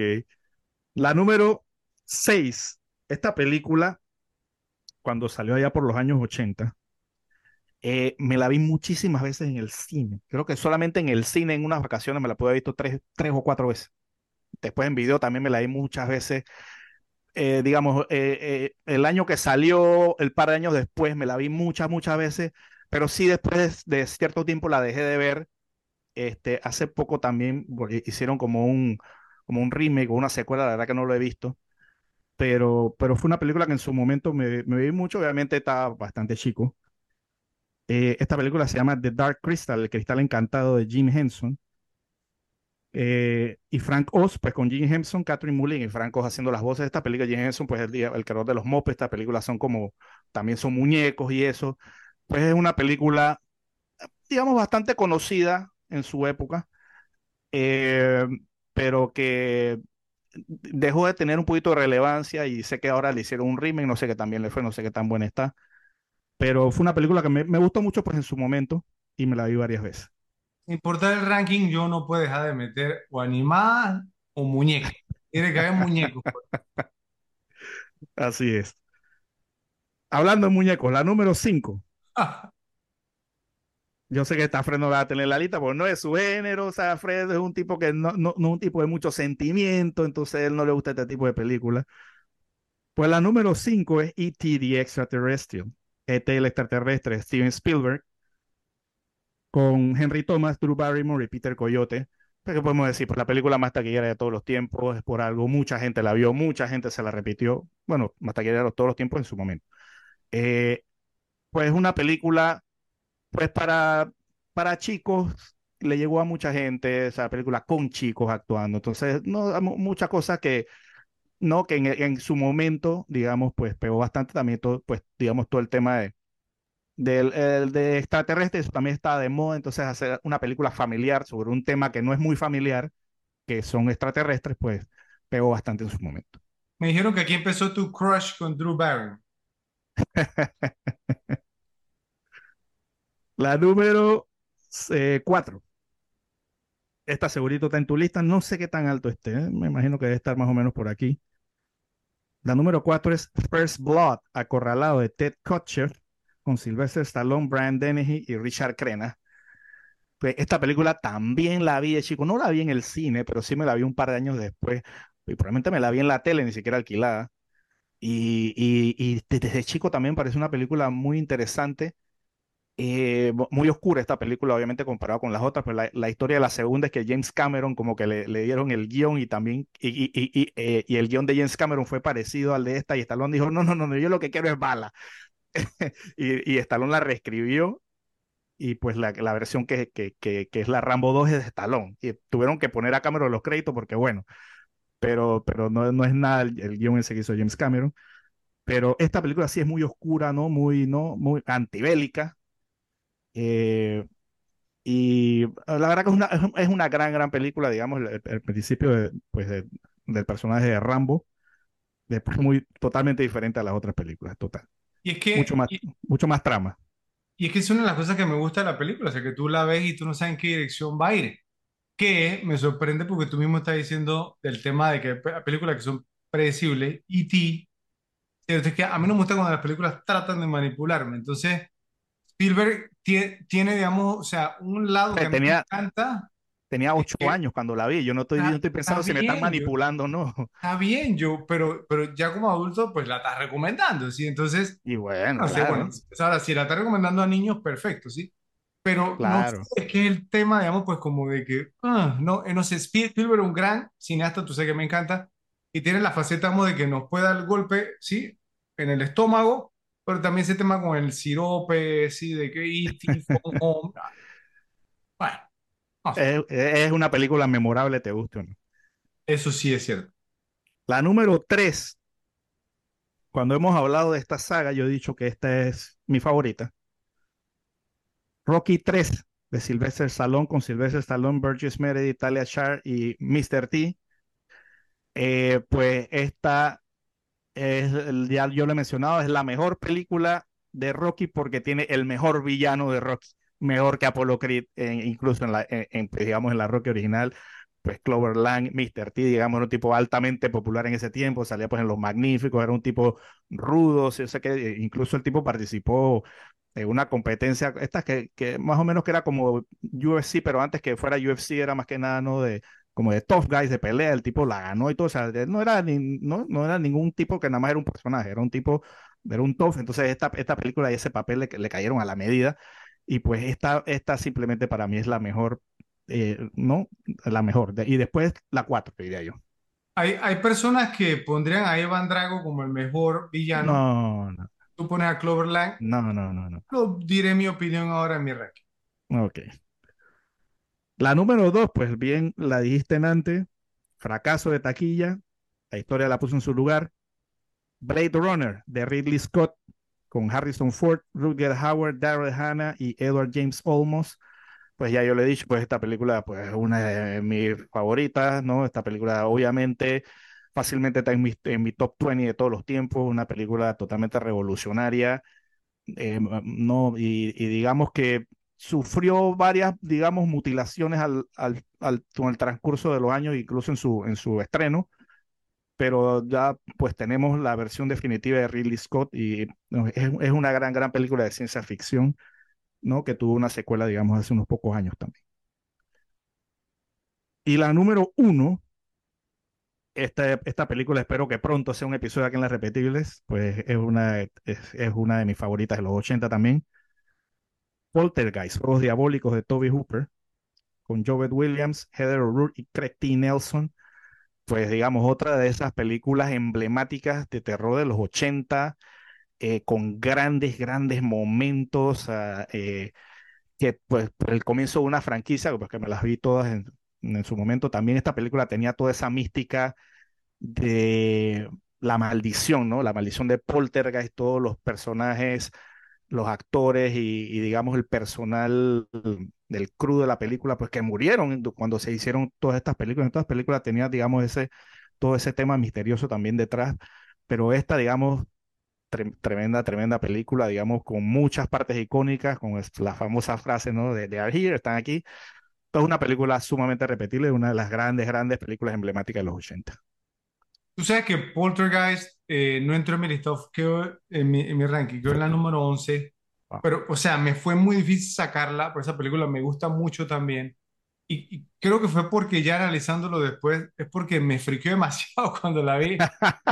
que, oh, por eso no fue un payaso ahora. no, tampoco. Pero, pero me, me friqueó demasiado. Y también porque las últimas veces que la vi, el tema ya de algunos efectos hacia el final, tú sabes, ¿no? Pues cuando encontramos en, la fosa esta, pues no, lo, sí. empiezan a salir los, los temas estos, sí. Hay algún efecto que sí que no envejeció tan bien, pero bueno, pues realmente es una gran película, una gran película de, de verdad. Así que, bueno, yo eh, me gustó, me gustó tu ranking, fue consistente con, con quién eres tú y con lo que siempre has dicho. Entonces vamos a ver qué nos dicen los repes, por favor, repes, nos dicen, escriban, escriban cuáles son, digamos, sus películas más repetibles del año 1982.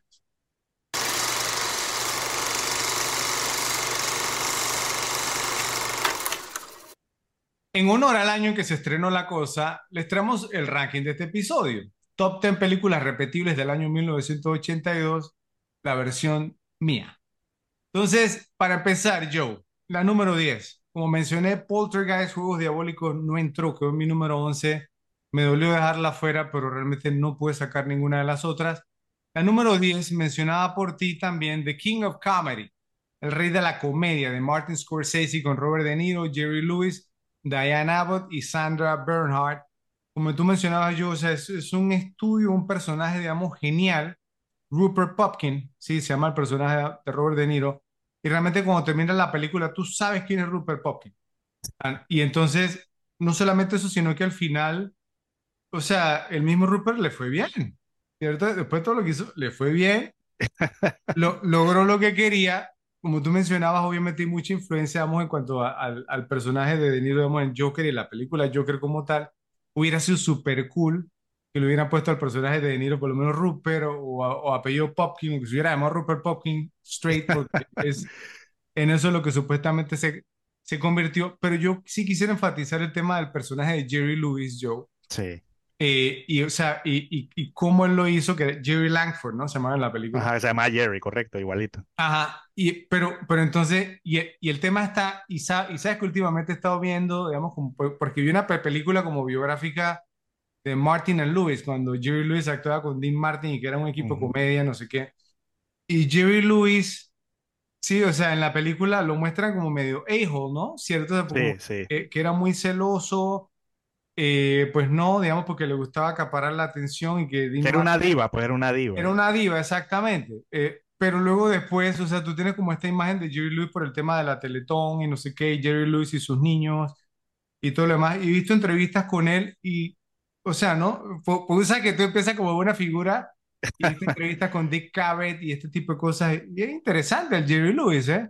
Y muy, pero, pero muy, muy talentoso también, pero esta película Sí. realmente se manda una actuación tremenda, altamente recomendada, The King of Comedy. La número 9 tenía razón, Joe. Friday the 13th, Part 3. Martes 13, parte 3 de Steve Miner con. Hey, ¿qué importa quién actúa en esta película? O sea, son víctimas de No, Jason. no, no único, sale Kevin Bacon de seguro. es lo único que importa, ¿cierto? Que son tan perfectos para. Y como mencioné, ¿no? Uno ve esta película porque uno quiere ver a Jason, ¿cierto? Haciendo lo suyo. Yo me acuerdo, digamos, pues, ¿no? Que vi críticas de Roger Ebert, ¿no? Y, y también, obviamente, pues, ¿no? De, de Gene Siskel, y si las puedes encontrar, pues, ¿no? Criticaban mucho este tipo de películas, que cuál era el entretenimiento, no sé qué. Simplemente, pues, esa es... Esta, y, a esta, y, y esta película tiene una parte que, que creo que es la que más me queda siempre, de un tipo que viene como caminando con las manos y viene Jason y lo agarra así mismo por la mitad.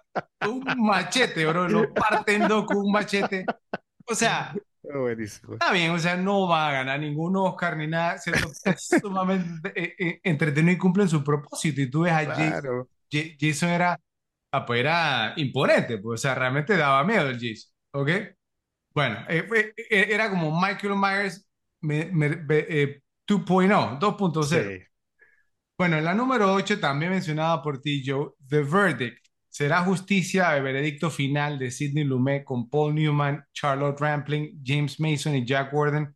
Esta película, o sea, tiene este tema, vamos, pues no, del, del- de las malas prácticas, ciertos médicas. Son un gran conflicto, realmente una gran actuación, digamos, de Paul Newman.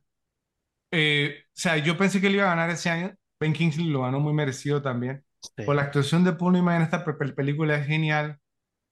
Es que todo cómo te presentan la película y todavía yo la No, y, y la, y la clase de era. persona que era, no como te lo ponen al principio de la película también, que era un poquito medio despreciable también la técnica que Sí. usaban. Y, y también hay una escena en la película donde golpea a su pareja, ¿cierto? Obviamente, pues, o sea, porque era dentro de la trama, se entendía, ¿cierto? Por lo que ella hace. Eh, obviamente, pues son cosas que no, digamos, porque no envejeció bien, pero que sí van a entender, o sea, es tema pesado, una película, digamos, o sea, muy bien hecha, con una, una trama muy bien hecha y que todavía tiene el punch, ¿eh? O sea, de verdad, yo, yo la vi recientemente y de una gran cinta. La número 7, tenía razón, Joe, eh, Rocky 3 de Sylvester Stallone, con Sylvester Stallone, Carl Weathers, Mr. T, Talia Shire y Burgess Meredith. Mira que el tema con, con las películas de Rocky, como tú mencionas, que el villano es sumamente importante. Ah, O sea, Carl Weathers como Apollo Creed, la bota totalmente sí. Sí. El, el, el tema, digamos, entonces está, una de las cosas que yo siempre me he preguntado, digamos, entonces es, obviamente, o sea, el personaje de Rocky cambia mucho, cier- ¿cierto? Y esta película a mí me, me gusta mucho.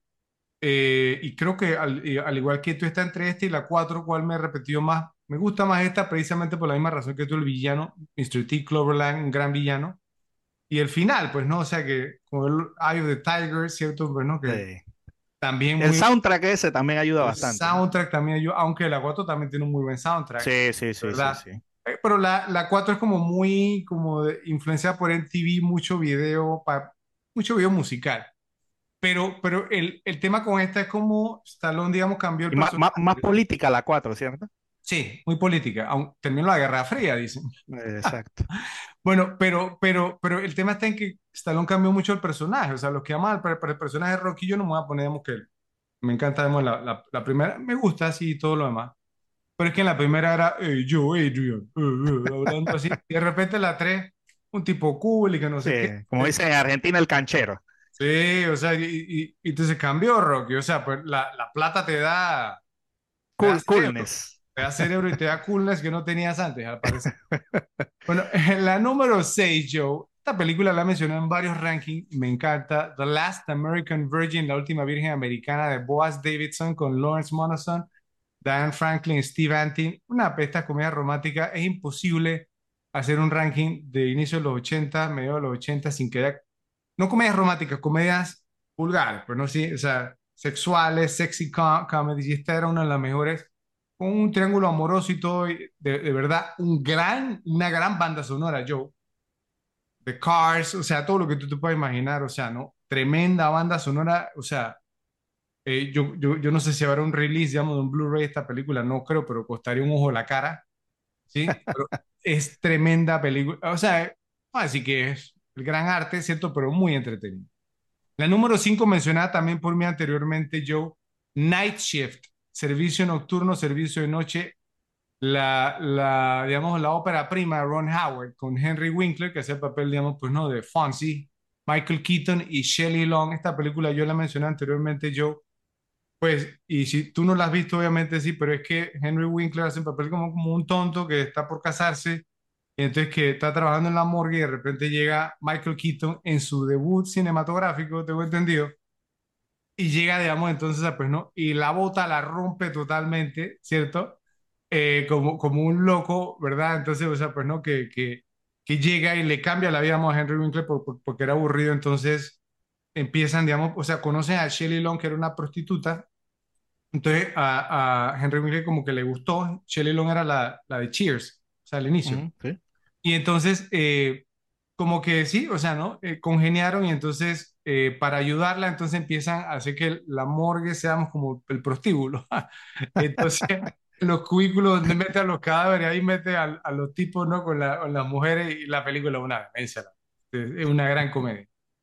La número cuatro, esta yo pensé que tú le ibas a mencionar, Joe, eh, pero creo que, pues, no sé, en algún momento mencionaste que te pareció un novelón o yo no sé, pero a mí esta película siempre me gustó, la pasaba mucho por cable, incluso la he visto recientemente con este actor menospreciado, digamos, o sea, pues no, que se cayó un poquito en los 80 también, pero este fue uno de sus puntos más altos. An Officer and a Gentleman, Reto al Destino o si no, Oficial y Caballero de Taylor Hackford con Richard Gere, Deborah Winger, Louis Gossett Jr. y David Keith, que era como la contraparte blanca de Keith David.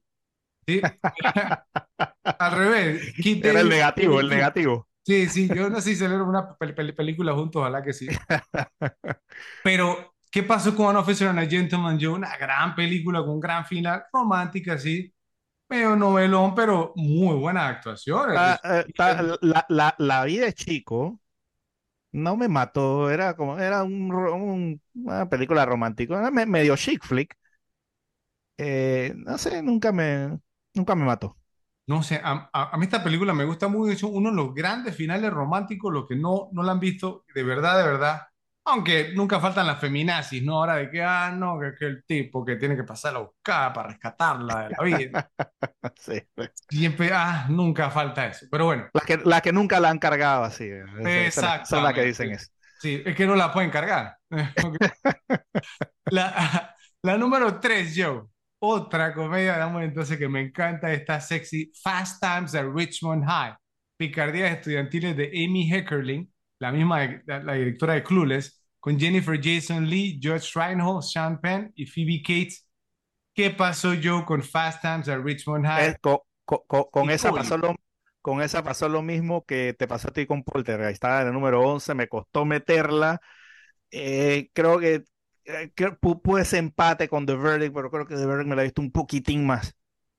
Por- por- porque mira, mira que ahora que me pongo a pensarlo, The Last American Virgin, la última vi- virgen americana, y esta pe- pel- la película son dos comedias sexy, que tratan, digamos, con el tema del aborto, si, voy a entender, o sea, de, de, de, de chicos, digamos, de secundaria, adolescentes, temas pesaditos, Sí. pero, o sea, aparte de eso son entretenidas, cumplen con su parte sexy, ahí está- tiene una escena de Phoe- Phoebe Cates saliendo de la, Eh, de la y piscina de la Jennifer, Jennifer Jason Lee también. también, pero no, pero Phoebe Cates era otro nivel, todavía al sol de hoy, ¿sí? O sea, Phoe- Phoebe, eh, creo que tú buscas Phoebe Cates en esta pe- película saliendo de la piscina Uf. y tiene millones de visualizaciones en YouTube.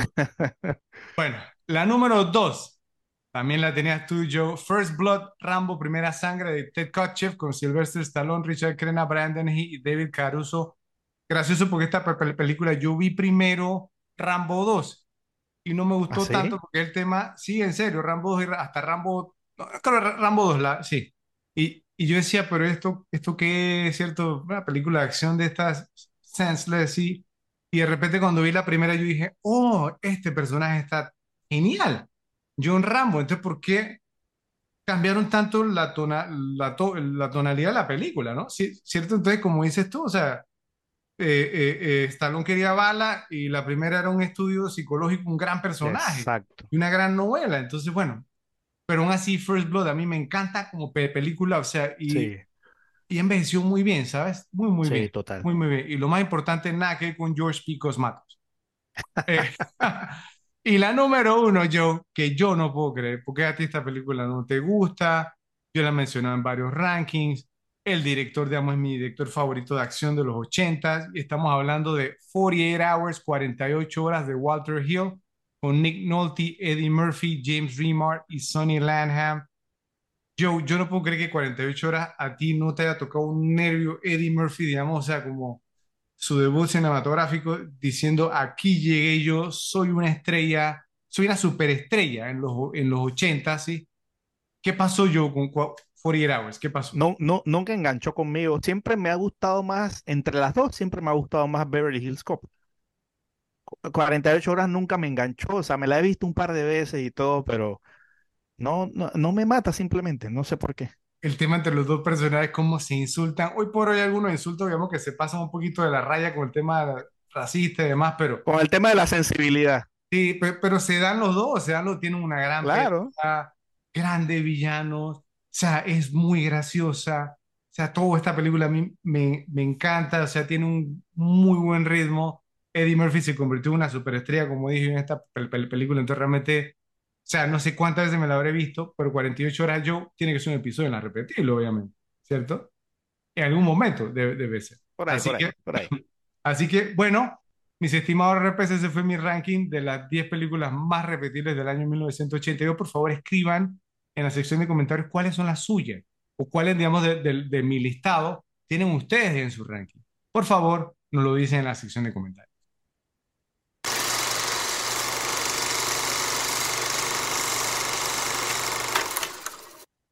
Vamos ahora con las mejores escenas de The Thing, La Cosa. Vamos a empezar contigo, yo. Adelante.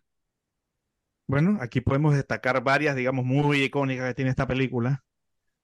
Pues la primera que tengo es la primera transformación del perro cuando están en la jaula. O esa ahí es donde tú comienzas a ver, no, chuzo, o sea, no, y, y, y, y, y la, la primera vez que comienzas a ver todos esos efectos, pues salir, y ahí, y ahí ya tú te quedas y que, wow, o sea, e- esta, esta película es algo diferente. Este, muy, muy buena esa parte. Eh, sa- ¿Sabes yo que esa fue, fue la escena, según toda la investigación que, hi- que hice, que propició que la gente se saliera de la sala de cine? O sea, no lo dudo. por- porque, porque obviamente esa fue la primera transformación de la cosa, ¿no? Entonces la gente no sabía lo que se, se, se, se iba a esperar y obviamente pues no, de repente muestra la, la cara del perro y ¡puf! Y Y se le abre así como el de Magorgan. se abre así, ¡pam! Y, y de repente empieza a salir este- esta cosa Sí, sí, lo- y empieza a los los tentáculos. esos. perros, sí, los tentáculos, entonces, o sea, los perros chillando y, y parece que a los amantes de los perros no les gustó la cosa, o sea, la gente salió disparada del, del, del cine. probablemente si yo lo hubiera ido a ver en el cine hubiera sido uno de esos que hubiera salido huyendo. Yo, yo creo que, que eso influyó mucho también en, en el tema de taquilla, mira, porque toda esa gente que salió en Es E3, posible, es posible. Dirá gran- está en un asco, dirán, una claro, asquerosidad. total. Eh, otra que tengo Es, pues cuando, de- eh, posterior a esta parte, pues cuando todos llegan a la jaula de los perros eh, y ven al monstruo, o sea, esa parte de que McCree le dispara y luego Charles incinera al monstruo, toda esa parte, pues el- digamos, la primera confrontación que tienen ellos con, con, con, con la cosa, pues es, es otra escena que me encanta. Eh, voy a decir una más y te la paso, Fred. Esta es una escena que me gusta mucho porque primero parece insensata, pero después parece lo más sensato. Y es la escena de Blair, ¿no? Volviéndose loco, destruyendo todas las cosas, diciendo que, na- que nadie se va a ir, todo ese tema. Al, y, al final tú piensas, no, al, al final no, pues al- cuando tú la estás viendo, tú dices, este tipo está loco, pero cuando ves todo después lo que pasa, es lo más sensato del mundo. O sea, simplemente cortar, ¿no? Cortar la propagación fue lo que hizo. Claro, Eh, y, y- y- y- eh, y me parece una parte muy importante, un actuar que parece errático en el momento, ¿no? Me gusta mucho esa parte. muy, muy bien, Joe, bien. Bueno, eh, las mías, digamos, pues no, la, la escena inicial, yo, la, la, la persecución, digamos, del perro con el, en el helicóptero, o sea, la impactante esa escena, vamos, al inicio, porque tú no sabes qué está pasando, ¿cierto? Eh, pues están persiguiendo al perro, le están disparando, ¿sí? Entonces tú, tú dices, pero ¿por qué le están disparando al perro si nunca lo habías visto? Entonces, po- pobrecito, ¿cierto? El Sí, animalito sí, sí, sí. quiere matar. Digamos, usualmente, pues no, o sea, te, te vas por el lado del, del, del perro, además que un, un animal hermoso, ¿sí? Sí. Eh, y de repente, digamos, entonces, pues no, llega, aterrizan los noruegos, digamos, entonces, bueno, que en, en la primera escena, si el que habla no, noruego ya sabe qué pasa. Eh, spoilea la peli- se- Yo eh, creo que esos fueron los que se salieron del, del cine. eh, los Los noruegos, noruegos los se noruegos, salieron todos del sí. cine. Pero, pero todo este tema errático, digamos, del actor errático los noruegos también que estaban totalmente en, en, en- en pánico, ¿cierto? O sea, y, y que no supieron, o sea, pues no, como, como explicarse lo que sea y todo, todo lo que acontece es una gran escena, de verdad. Para empezar una Sí. película así, uff, John Carpenter la botó totalmente. Bueno, la, la escena en que fue, fueron, digamos, como a revisar el campamento noruego, que fueron McCready y Copper, ¿no? Cier- Cierto que van y entonces, sea, pues no, todo- todo- toda esa escena es bien creepy, ¿cierto? Pues no, cuando entran y entonces pues ven este tipo ahí muerto, entonces digamos con la sangre congelada y que no sé qué, entonces y, y, y, y tú dices, wow, ¿qué pasó aquí, no? Entonces, y van descubriendo cosas y sí, o sea, y cada vez, digamos, entonces, pues, va- y, y luego salen, entonces se encuentran con este tema que parece que tuviera, tuviera como partes humanas y, son, y tienen la audacidad de llevárselo en helicóptero. güey. Sí, sí, sí, exacto. Ah, pues O- eso lo vamos a o- hablar un o- poquito más otro, adelante. otro motivo por el que Macri está- sigue siendo sospechoso.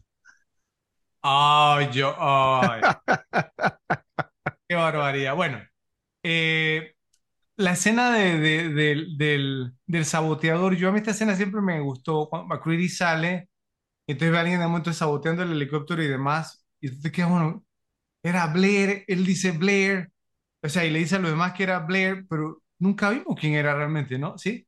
Pero fascinante esa escena, siempre me, me gustó, o sea, no sé, siempre me, me gustó el tono y me gustan como esas escenas así en las películas, sí, que tú no sabes, o la escena de, de Fuchs también, que pues le pasan ahí enfrente, que por lo que tú estás diciendo, que no sé qué, tú tienes tu teoría, ¿sí?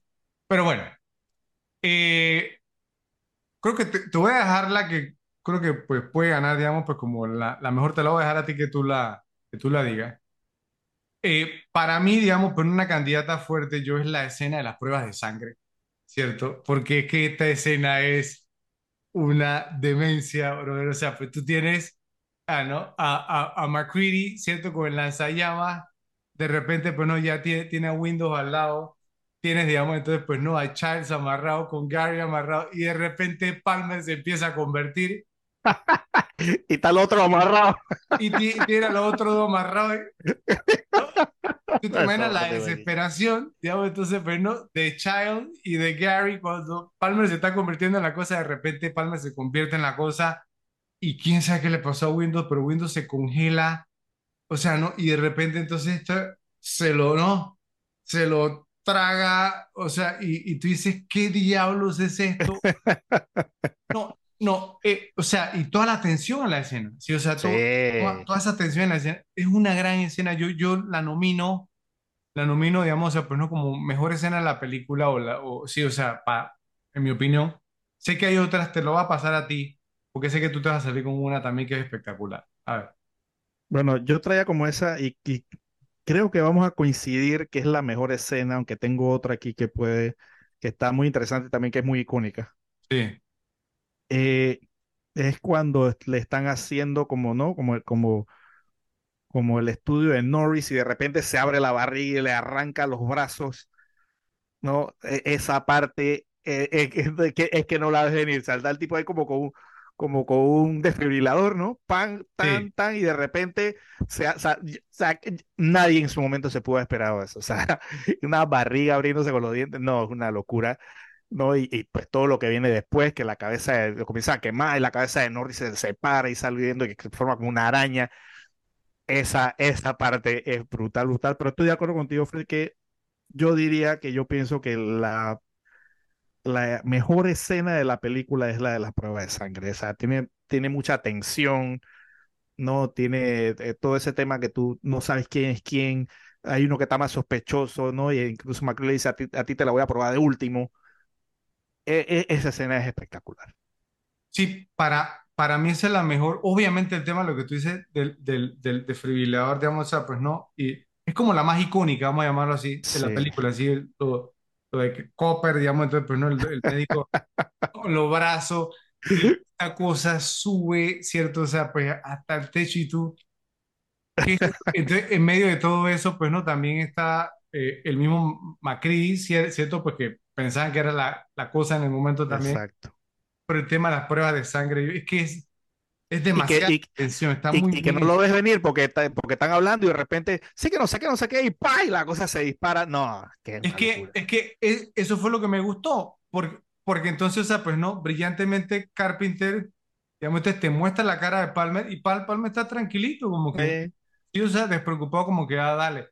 Es más, nos hacen dudar de la veracidad de las pruebas, ¿cierto? Como quien dice, el mismo Charles se la pasa quejándose, Gary, digamos, también se la pasa quejándose, y de repente, Pram brinca esto y tú, ¡oh! ¿Qué pasó? Y de repente empieza Palmer, digamos, entonces a convertirse. a transformarse, no, una locura. es la mejor escena de la pel- película Sí, lejos. Así que esta gana yo, sí, las pruebas de sangre, total. Sí. ¿ok? Te repes la mejor escena para nosotros aquí en la repetible de The Thing. La cosa eh, la elegimos como las pruebas de sangre. Por favor, nos dicen en la sección de comentarios si ustedes, si, si, si les gustó más la del desfibrilador, si les gustó más la, la jaula de los perros o alguna otra en la película, la, la escena inicial. Por favor, nos lo dicen en la sección de comentarios.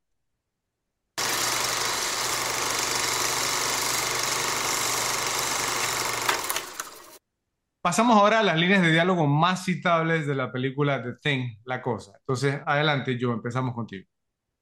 Bueno, aquí tengo algunas, aunque no tantas, ¿no? Porque pienso que esta película es más visual que, digamos, que líneas icónicas, aunque sí tiene eh, algunas buenas que puedo mencionar.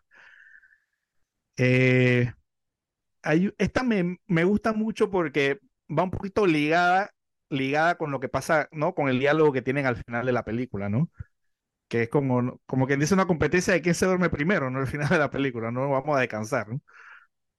Eh, que, que es entre Charles y McCready, que Charles le dice, tendrás que dormir algún día, McCready, y McCready dice, pues tengo el sueño muy ligero, Charles. Y eso, y, y esos son los mismos dos que quedan al final, ¿no? En un concurso de quién se duerme primero. Entonces, es- es- esa me pareció mu- muy interesante. Eh, pues quiero nominar, obviamente, como la mejor, precisamente, pues la línea final esa de, de, ¿no? Entre Charles y McCready que dicen, bueno, ¿qué hacemos? Y McCready le dice, ¿por qué no esperamos aquí un rato y vemos qué pasa? Que es cuando le pasa la botella, ¿no? Y termina la película con toda la especulación que tiene esta película. Entonces, ese diálogo es, es excelente. Con ese abrimos el episodio. yo. Exacto. Eh, tengo otra, pues, de, de McCready, ¿no? Cuando, cuando está a punto de analizar la sangre, pues que dice, ahora te mostraré lo que ya sé, ¿no? Que, él, que, que él no era, supuestamente, ¿no? Entonces, esa es otra línea que me gusta mucho de la película. Y la última que tengo es precisamente lo que dicen los noruegos, el spoiler de los noruegos que la vieron. Yo no, yo no sé si los noruegos tuvieron que doblarle esta parte porque en verdad es el spoiler más spoiler que hay, ¿no? Entonces el noruego le dice a esta gente, váyanse, eso no es un perro, es una especie de cosa. Está imitando un perro, no es real. Apártense, idiotas, eso es lo que le dice. Entonces, ¿qué más spoiler que ese? Eh, y pues otra de esas, eso es una línea porque no tiene subtítulo en la película, entonces tienes que buscar a ver qué es lo que dicen, ¿no? Sí, yo, yo creo que en, la, la, versión de televisión en Noruega han tenido que haber puesto español, ni siquiera en no inglés. Sé, o, o en, en, algún idioma que los noruegos no sepan. Que no lo entiendan, sí. ¿Qué más trae yo? No, esas son todas las que tengo. Ok. Bueno, eh, yo tengo algunas más. Eh, primero, pues no, cuando a la cabeza de Norris en la, en la escena del desfibrilador, pues no, le, le, le, le crecen patas y entonces se como tipo araña, empieza a alejarse y se voltea a Palmer y dice, You gotta be effing kidding. que tiene que estar bromeando, pero no con el, con el F-bomb. No, y, y, fue la onda, que, la onda que le metió, ¿no? Es totalmente, claro, o sea, y lo que pasa yo es que ya en esa escena nos había mostrado cómo la cabeza se había separado del cuerpo, ¿sí? Sí. Yo, yo creo que ellos no lo habían notado. Y luego ven, o sea, y es más, uno está hasta como desesperado, ¿cierto? De que, oye, vean, vean la, la, araña esta y la ven y este se sale con esa línea. Y... Tremenda. Bueno, otra yo. Eh, viene y le dice el, el, intercambio, digamos, pues no, entre, entre McCready y Blair. Dice McCready, ¿cómo estás, viejo? Y le dice Blair, no sé en quién confiar cuando está en la cabaña. Y le dice McCready, eh, sé lo que quieres decir, Blair. La confianza es algo difícil de conseguir en estos días. Te diré una cosa, ¿por qué no confías en el Señor? Ahí está Joe. La cosa no hablaría sobre el Señor. Tú sabes cuándo le dice eso, ¿no? Cuando le da la botella cipiada de vodka. Sí, claro, claro. Y, y, dime que no te suena raro ahora que sabes ese dato. Pues podría ser, pero, pero no. ¿En qué, le está diciendo Macri en quién puedes confiar, o sea. Bueno, ok. Eh, Te dejé bueno, dudando, ¿no? la otra, la, la otra. Eh, digamos, o sea, pues no. Clark le dice a, a, a, a McCready, ¿no? ¿Qué tienes en mente, McCready? Y le dice McCready, una pequeña prueba. Windows, tú y Palmer atan a todos muy fuerte. Y le dice ni, y, y, y le dice, Childs, ¿para qué? Y le dice McCready, por tu salud. bueno, McCready dice, nos azotará una tormenta en unas seis horas. Vamos a descubrir quién es quién, quién es quién. Sí. Y bueno, y la que yo nomino yo como la mejor línea de diálogo de esta película, eh, bueno, está entre esta y la que le sigue. Cuando, eh, digamos, ah, pues no, le, le, le hicieron la prueba a Gary, ¿sí? Y entonces la sangre de Gary, digamos, pues no, ya se, se dio cuenta pues que, que era humano. Y dice, sé que ustedes caballeros han pasado por muchas cosas, pero cuando encuentren el tiempo, preferiría no pasar el resto de este invierno atado a este maldito sofá. O sea, eh, yo creo que, eh, eh, eh, o sea, No, esa, esa línea es muy de esta película. y, y, y, y- después de, de haber pasado lo que pasaron, tan amarrado con el bicharraco ahí transformándose, no, no, no era para menos lo que dijo. Sí, sí, to- to- totalmente. Esta es mi nominada y la otra nominada es la que tú mencionaste ya, ¿cierto? Porque son ul- la última línea de la película, ¿cierto? O sea, pues no, que es eh, McCready que dice, o sea, eh, bueno, le, le pregunta a Chaz, ahora, ¿qué hacemos? Y le dice McCready, pues bueno, esperamos un rato, ¿cierto? Y vemos qué vemos pasa. qué pasa. Eh, no, es que, o sea, Esa son línea es dem- demasiado es brutal. Esa demasiado buena. es- Entonces, bueno, la pregunta mía es, ¿por cuál vas a votar tú? ¿Sí? ¿Y por qué? No, para mí la última. Pienso que es la que más queda igual. O sea, es la última línea de la película.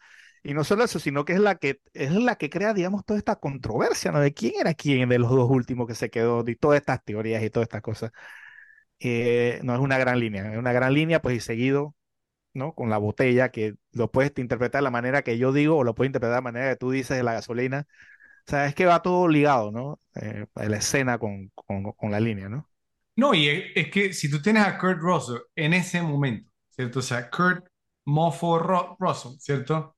Y te hizo una línea así para terminar una película. ¿sí? Entonces encima la banda sonora, como dices Sí, tú, esa, ¿no? esa, esa música. Y que tú, o sea, tú, tú dices, ok, sea, no sabemos quién era. No, real- realmente cre- creo, creo que todo lo que encierra la línea como tal y lo que nos deja al final de, de la película, creo que esa sí debe ganar como la mejor línea de diálogo de la película. ¿No, yo? de acuerdo. Ok, bien, entonces, la mejor línea de diálogo en la cosa al final, ¿cuál es yo? ¿Qué hacemos? Le dice MacReady. ¿Por qué no esperamos aquí un rato y vemos qué pasa? Gana fácilmente para nosotros como la mejor línea de diálogo de esta película. Por favor, nos dicen en la sección de comentarios si están de acuerdo con nosotros.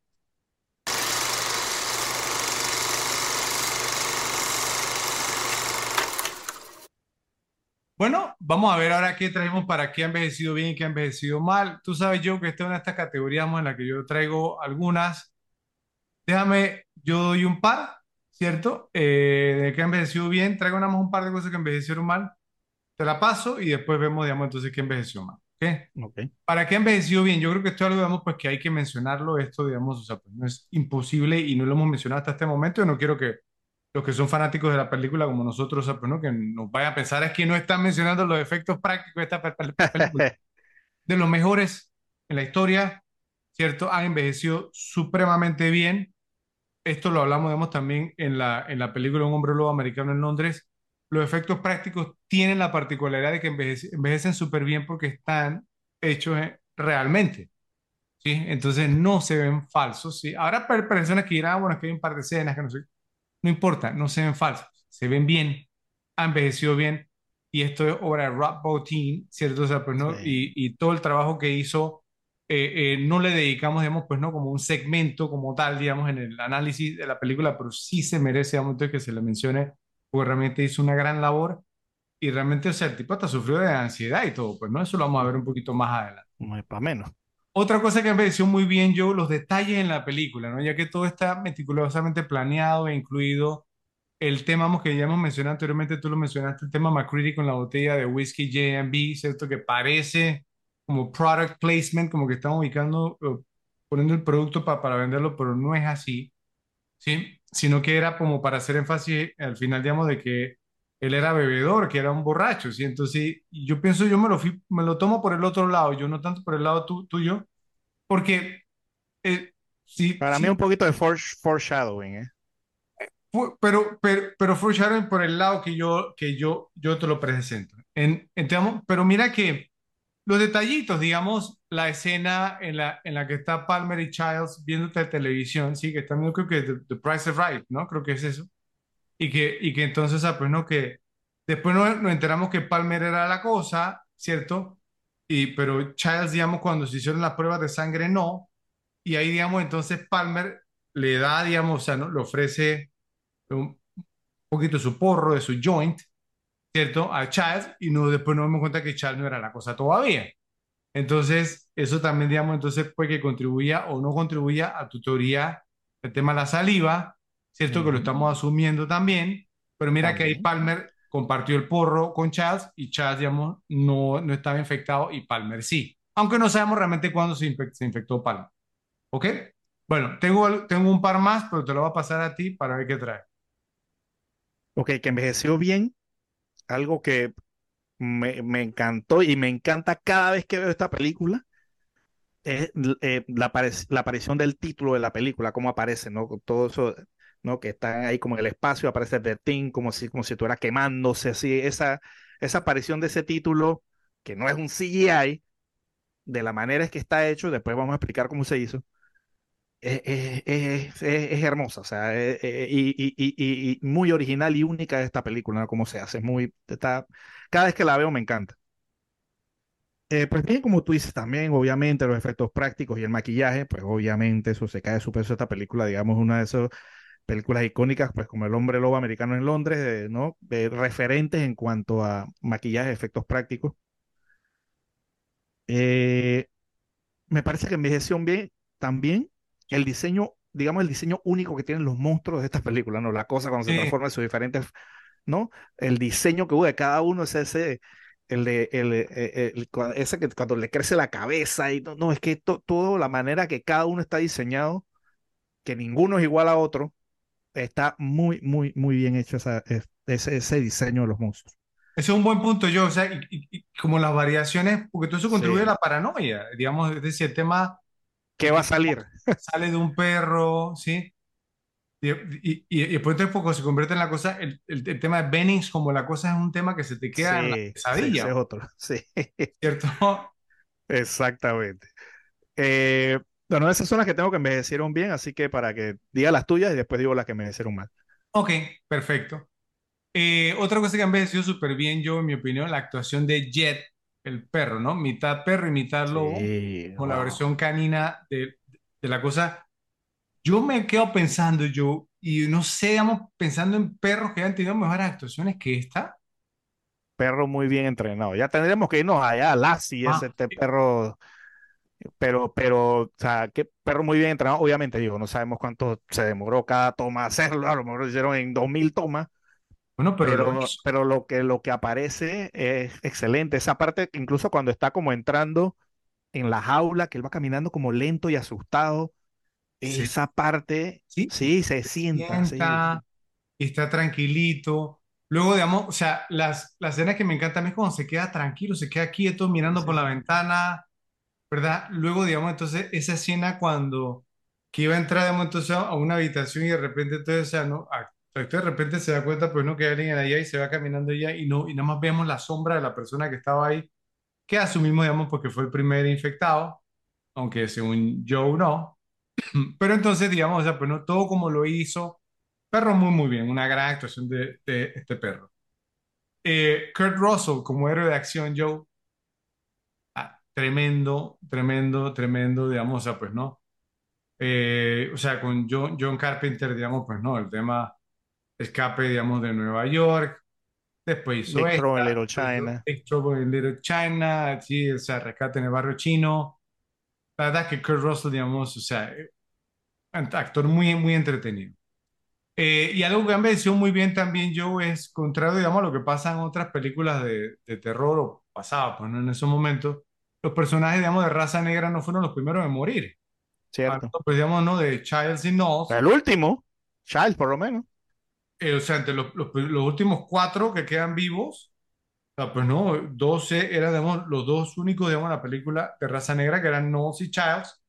Entonces, también muy bien, ¿sí? Pues por- porque obviamente pues, era in- in- impredecible Eh, y bueno, y también otra cosa que han vencido muy, muy bien es los actores, digamos, o sea, pues no, los de character actors que tiene esta película también, que son geniales, o sea, en una categoría que viene más adelante va a estar bien competido porque está lleno de esto, Este, ¿sí? Así que, eh, bueno, ¿qué, qué más traes tú de que envejeció mal yo?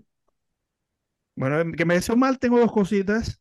Eh, hay uno que quiero resaltar, que es, digamos, algunos efectos de sonido, eh, eh, re- resaltando justo uno de un golpe que le da MacReady a Blur, que suena como esos golpes de caricaturesco, o sea, esos golpes, no, como esos efectos de, ¿no? que salían de caricaturas o de estas series, digamos, antiguas Eh, no, no, no, no, lo confundí por ningún momento con los golpes del club de la pelea, los, unos golpes súper realistas, los sonidos, este sonido fue como, como de, de- como de, como de archivo, que lo tenían ahí y lo pusieron ahí, digamos, golpe, golpe, golpe genérico. Eh, y la otra, no, es que esta vez que la vi, yo dije, no, es que se ve, una de las cosas que se ve más rara de la película, y es el muñecón de Windows cuando se lo Ah, estaba tragando el monstruo de Clark. No, eso se ve pero como, sí, como que las patas ahí, se ve que era como unas patas de maniquí que le pusieron ahí y pues no, se veía, se ve- se veía terrible esa parte. Eh, pienso, pienso que dañó un poquito la gran parte que fue que se lo comieran. Esa, esa Sí, parte, ¿no? De esas piernas falsas se veía como mucho, como, como mucho puppet, ¿no? Mucho muñecón ahí, no sé. Sí. Para los fanáticos de la película, hacer la aclaración, el, el que se tragó a Windows fue Palmer, no Clark, tú dijiste Clark, Digo, Papa Palmer, Sí, correcto, sí, Palmer. fue Palmer, sí. Además, veamos, porque Clark nunca fue asimilado, hablando, pues, ¿no? Del Sí, personaje lo mataron. cool, digamos, como Clark, o Sí, sea, el primero que matan, el primero que matan. fue Bennings. Fue, ¿quién, quién murió primero, Bennings o Clark? Yo me acuerdo. Fue Bennings, ¿no? El primero que murió, ¿o no? O ya había Sí, matado, sí. digamos. No me Sí, sí. acuerdo.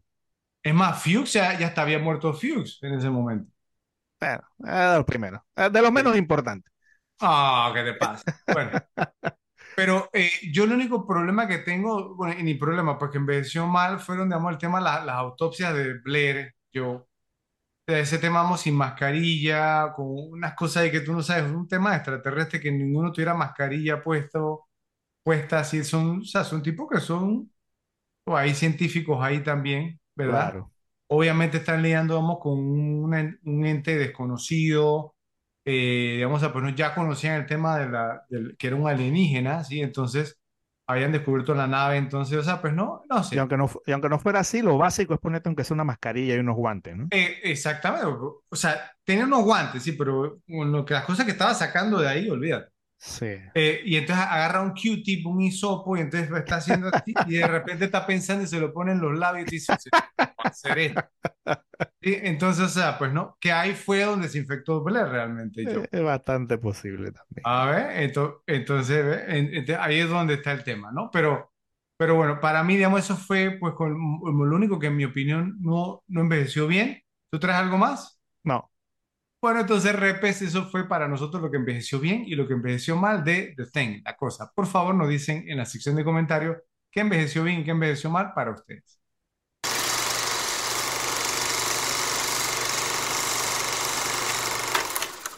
Ahora llegó el momento de compartir lo que tenemos para qué tal este otro casting, una de nuestras categorías favoritas, yo cuando se puede hacer.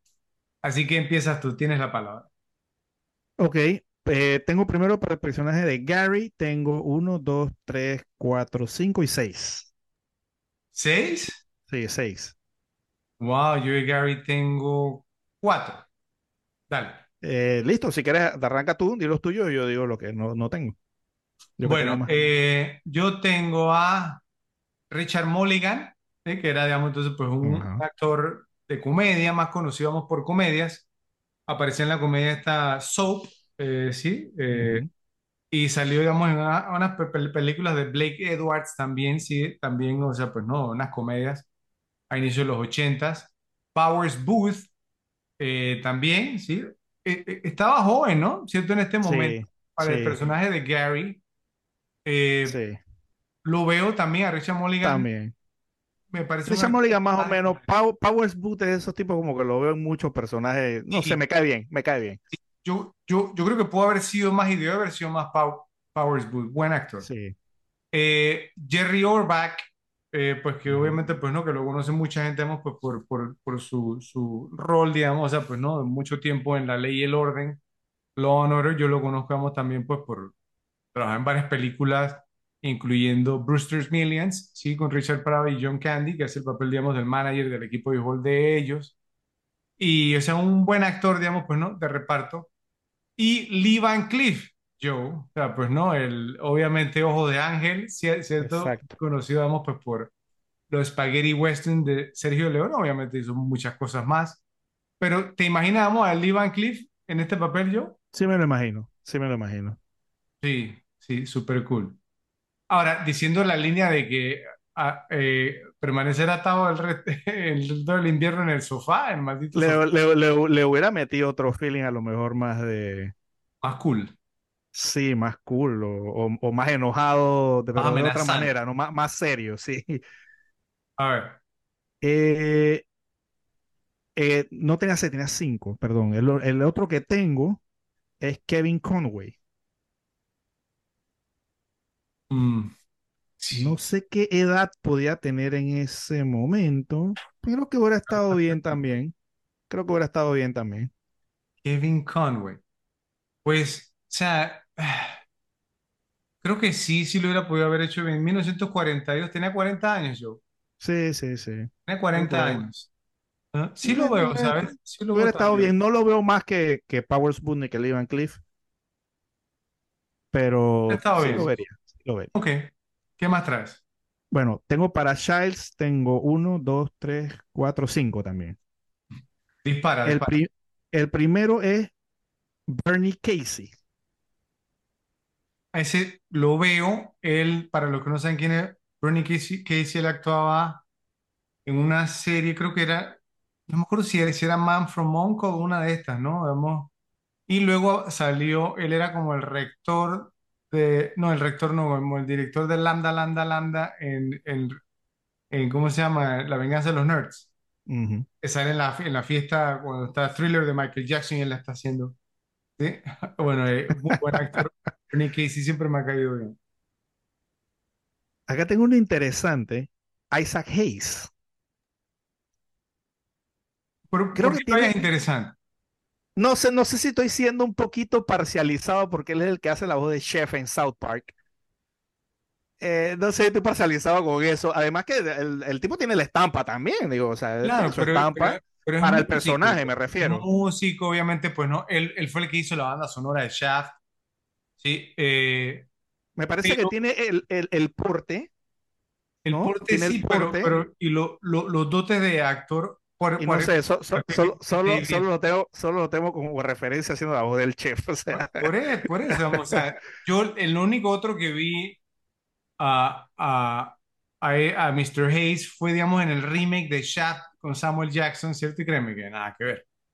Sí, Bueno, y Keith David es un gran, un gran no, actor. sí, que, que- es que, es que, es que te digo que de los que están de candidatos no veo a nadie mejor que Kid David. A ninguno. Esta, esta, película requeríamos de una muy buena actuación en ese papel. Y, o Ya hemos sea, hablado que, que en otro episodio que Kid David a los dos pues nos cae súper bien. Eh, sí, que puede hacer drama como en Requiem for a Dream o puede hacer comedia como en There's Something About Mary y siempre queda bien. O sea, y eh, Kid David, pelotón, yo, Kid- pelotón. exacto. Kid David es esos tipos que caen bien también. Entonces, Sí, no, total. Eh, entonces sí, pienso que ninguno de los candidatos lo hubiera hecho mejor. Pero bueno, otro que tengo es Jeffrey Holder. Ese no lo, no lo ubico. Ese tampoco lo vi. De- déjame buscarlo porque creo que es Jeffrey con G, ¿cierto? Ajá, Geoffrey. Sí, a ese, bueno, sí, sí lo ubico, sí, el que salía en Annie, eh, Live and Let Die, Vive y Deja Morir, digamos, pues no, de, ¿A de, James Bond? de James Bond, sí, él sale en el 73. Eh, Boomerang, donde hace el papel, digamos, pues de un tipo ahí medio fino, sí, o sea, medio del- delicado, sí, que trabaja en la, en la, en la agencia pu- publicitaria, pero no lo veo tampoco, o sea, No. no digo que sea un mal actor, pero es como más, no sé, no sé, no lo veo. Eh, ok, otro que tengo, Ernie Hudson. El de los cazafantasmas y que salió en varias cosas también. El cuarto, cuarto cazafantasma. sí. Eh, Pienso que lo hubiera hecho bien. sí, Obviamente, repito, no como Kid David. Kid David es demasiado cool. ahora Eh, yo, Johnny Hudson lo he visto en una serie que se llama Oz, que hace el papel, digamos, como el alcaide de una prisión. Y y él no es, salió que- también en The Crow. sí, pero no es que lo he visto mucho rango tampoco, ¿eh? No, no, pero pienso que pienso. ese papel, ¿no? Del, ¿no? Del tipo rudo que hizo que lo hubiera, lo hubiera podido hacer bien también. Pero, pero es que este papel requería de rango también. Entonces, a, a mí me, me cae muy bien Ernie Hudson. No lo he visto haciendo el papel. Pu- Voy a darle el beneficio de la duda y creo que sí lo hubiera podido haber hecho. Y el último que tengo es Carl Weathers. Hey, Carl Weathers, Joe, ¿qué pasó? O sea, Apollo Creed, ¿eh? Dylan, digamos, en Depredador, o sea, Sí, pero o sea, siempre lo veo un poquito caricaturesco y no amenazante. Pienso que David es un poquito más amenazante, más, más, más tough guy de verdad. O por lo menos lo actúa bien, pues. hey, Joe, pero espera, esp- espérame un segundo. ¿Qué más tough guy que un tipo, digamos, o sea, pues no, que pierde, digamos, entonces, pues no, la mano en Happy Gilmore? O sea, ¿sí? Hey, como, como Chops. Hey, Chops. Ay, ¿Quién es más guy que. Pero, eh, bueno, Carl Weathers, digamos, digo, ¿no? O sea, más héroe de acción, ¿cierto? Action Jackson, Sí, esa película sí, que te gusta sí. muy, muy, De mucho tu favorita, John Jackson. Eh, no, eh, la escena de muerte en Rocky 4 creo que nos dice que quizás no estaba a la altura para el papel. Sí, no, no, no. ¿Qué más traes? Tengo dos para Copper. ¿Cuántos tienes tú? Para Copper yo tengo dos. Dale, dale, dispara. Uno es William Daniels. Los que no conocen a William Daniels, ¿por qué es famoso William Daniels yo? No, no lo ubico tampoco. ¿De dónde es? Como que no lo ubica. Nunca veas Magnum P.I. Ah, ese era Higgins, ¿cierto? Era Higgins, ¿no? Claro. Sí, sí, sí. Sí. Eh, como Copper, eh, sí, puede ser, Total, y más en esa puede ser. Aunque me gusta más este, el segundo. Brian Dennehy. Brandon es un gran actor. Sí. Sí. Pero s- s- Brian Dennehy Brian Dennehy me pasa algo de que, que también no lo saco del papel de rudo. Siempre hace como ese papel de, ¿no? De como de, de policía, del tipo malo. No Bueno, sé el si. Fir- First Blood, el villano de First Blood. Ajá, es- exacto. O sea, no sé, no sé. Lo, lo ves como Copper, que era más, ¿no? Más. No, no, no, no, no, veo más a William Daniels eh, y Richard Sí. Dysart, que hizo ese papel lo, hi- lo hizo muy, muy bien, y más que Richard Dysart, después apareció, digamos, en series, eh, no, no me acuerdo si Richard Dy- Dysart se aparecía en San Elsewhere o si aparecía era en, como abogado en LA Law, creo que era, a ver, ya te digo. Todas esas series que te encantan.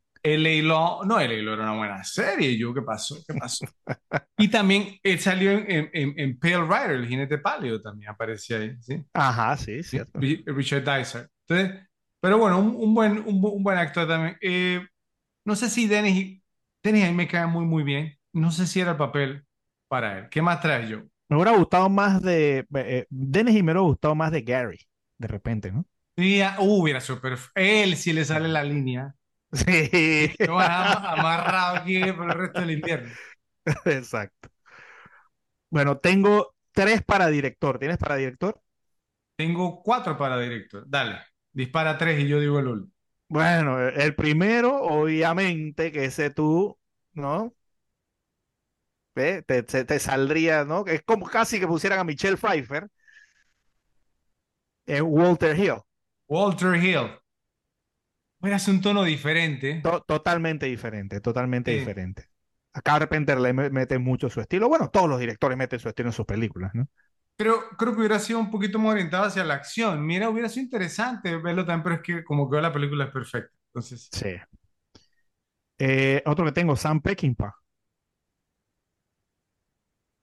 tipo Gory también le gusta. Sí, hubiera sido interesante, pero no creo que me hubiera gustado más, más que Carpenter. sí. Carpenter es Carpenter y Peckinpah es- no tiene el mismo nivel. Y el último que tengo, Michael Ritchie, Padre Guy, padre de Guy. ¿cómo lo ves a él? No sé, no tengo, digamos, en mi cabeza lo que me salte de ese director para hacer una comparación. Yo tampoco, no lo veo. Déjame, Pero déjame. al que sí veo es al otro que tengo yo, que fue al primero que abordaron, pero que dijo que no. Te voy a dar una pista. El año anterior había hecho una película que ya fue episodio en Las Repetibles, que también había tenido grandes efectos prácticos con la mejor transformación a Hombre Lobo en la historia. ¿Quién? Eh, pues hombre lobo americano en Londres. eh, John ah, Landis. John Landy, correcto. ¿Cree- cómo, cómo hubiera sido con John Landis de director? Ah, creo que un poquito menos paranoica. Se hubiera ido por lo jocoso un poco, ¿no? ¿Cierto? ¿Quién sabe? A lo mejor le hubiera metido un poco más de jocosidad. Puede ser. Y esta película tuvo su par de momentos de jocosidad. Bueno, ¿qué más traes, Joe? ve- Mira, solo, solo para que tengas el dato, eh, pues el amigo Michael Ritchie dirigió nada menos que tu película favorita de todos los tiempos, Fletch, Ah, Fletch. Bueno, no es mi favorita, me gusta mucho Fletch. y tu favorita de todos los tiempos de Eddie Murphy, The Golden Child. Mira que ahí fue donde Eddie Murphy empezó a venir abajo, ¿eh? La verdad, la verdad, Eh, creo que me quedo con Guy. Sí. Oye, ahora, pero mira que viéndolo no aparece como si Guy fuera su hijo. ¿Sí es el papá de Guy o no es el papá de Guy? Pa- parece No que no. sé. Parece que no. No, creo, creo que no, porque mira que Michael Ritchie es de Wisconsin y Guy Es Ritchie, de Wisconsin, es inglés. Guy Ritchie es sí es británico. Entonces, sí, entonces hay una pequeña corrección, no es el padre de Guy Ritchie. Exacto, exacto. Pero bueno, ¿qué más traes, Bio? Solo tenía esos tres. Eh, pero ningún personaje más, hay uno que No, no, una carretilla. no, no, no. R.J. McCready. ¿Tú no traes nada para McCready? Nada para McCready. Ok, ¿estás preparado? Porque yo tengo una carretilla aquí. Dale, dispara un quick fire ahí. Aquí vamos. Harrison Ford. Sí lo veo. De, de hecho, o sea, no era el primer candidato. Ah, Harrison Ford puede hacer lo que quiera. Claro. Otro, The GOAT, Clint Eastwood, papá. Ah, Total. 1982, Clint Eastwood. total. Tremendo. ¿Qué, qué es? Total. Ok, Jeff Bridges, Joe. Total. Un 1982. poquito joven, un poquito joven Jeff Bridges, ¿no? Eso fue, eso fue un poquito después de Tron. Ima- ima- imagínate el Jeff Bridges como el de Against All Odds, la película con Ja- James Woods, el, el poder y la pasión, creo que se llamaba así, no me acuerdo.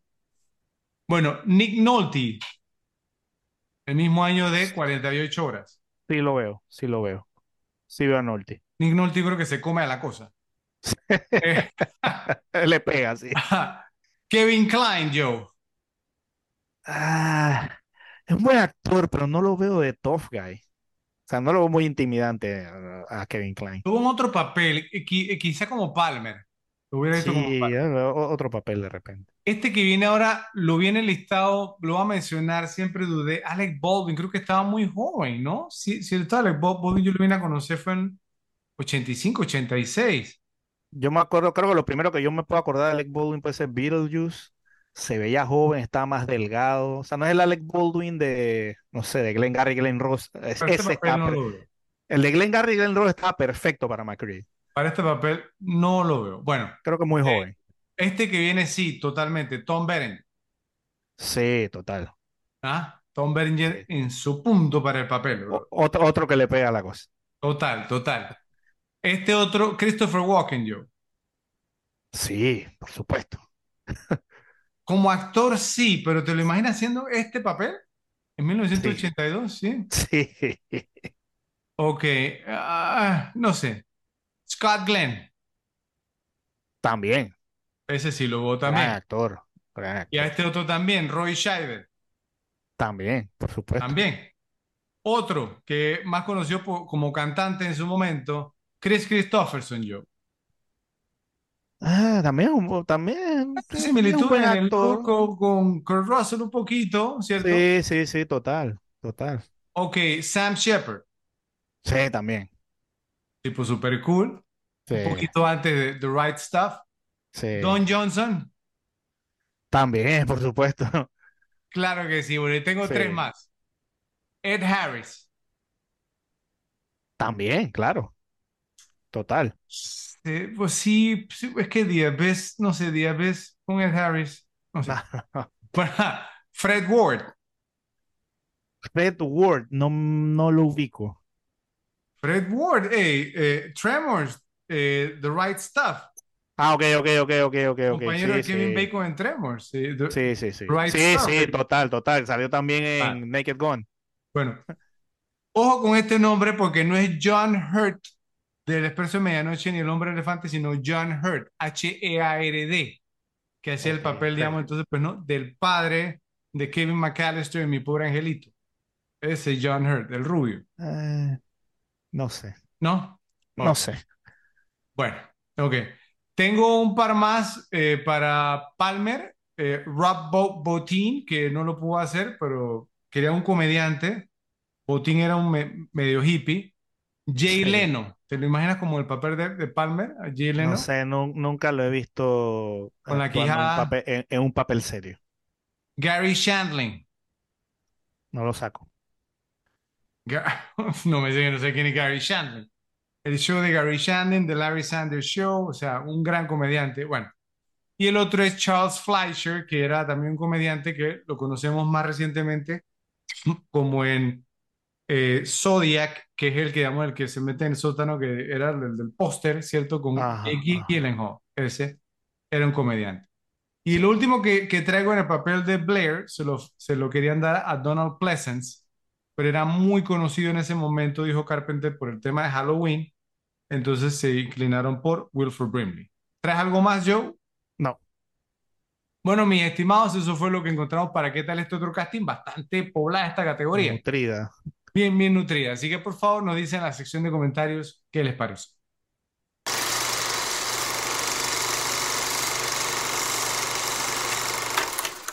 Entramos ahora, ¿cómo es que se llama ese actor? En la película The Thing, La Cosa. Adelante, Joe, te escuchamos. Mira, yo te soy honesto aquí, eh, simplemente por no meterlos a todos, Todo el elenco, menos Kurt Russell. por, por no meter a todo el elenco, pues eh, saqué tres, saqué tres para no meterlos a todos. Imposible sacar tres nada más. Sí, o sea, pero bueno. El primero que tengo es Charles Hallahan como Vance Norris, ¿no? Obviamente conocido por salir en Hunter, que era el jefe de Hunter, y también pues con apariciones en, en, digamos, en varias películas que están en el top, top 5 de todos los tiempos de Fred. Space Jam es una, salió en Dante's Peak, otra de las que Fred adora, y The Fan, la, pues, la favorita de todos los tiempos de Fred, pues, con Robert De Niro, John Leguizamo, le encanta esa película, como él, o sea, le gusta las películas de deporte, entonces The Fan para él es la número uno. No, no, The Fan es una, de las peores películas de la historia. Pero, pero, pero mira que este, este es un buen candidato, Joe. ¿eh? Charles Hallahan, buen candidato. Muy buen Sí, sí, buen candidato, muy reconocible, muy reconocible. Sí.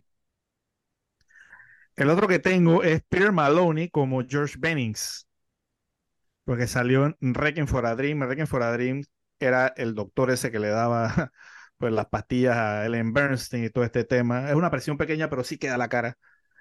Eh, también salen esa, esa que mete Fred siempre en los rankings, Private Parts. En The Crucible con Daniel Day-Lewis, ya eso nada más le da un plus. Y Summer of Sam, ¿no? De Spike Lee, también sale en esa película.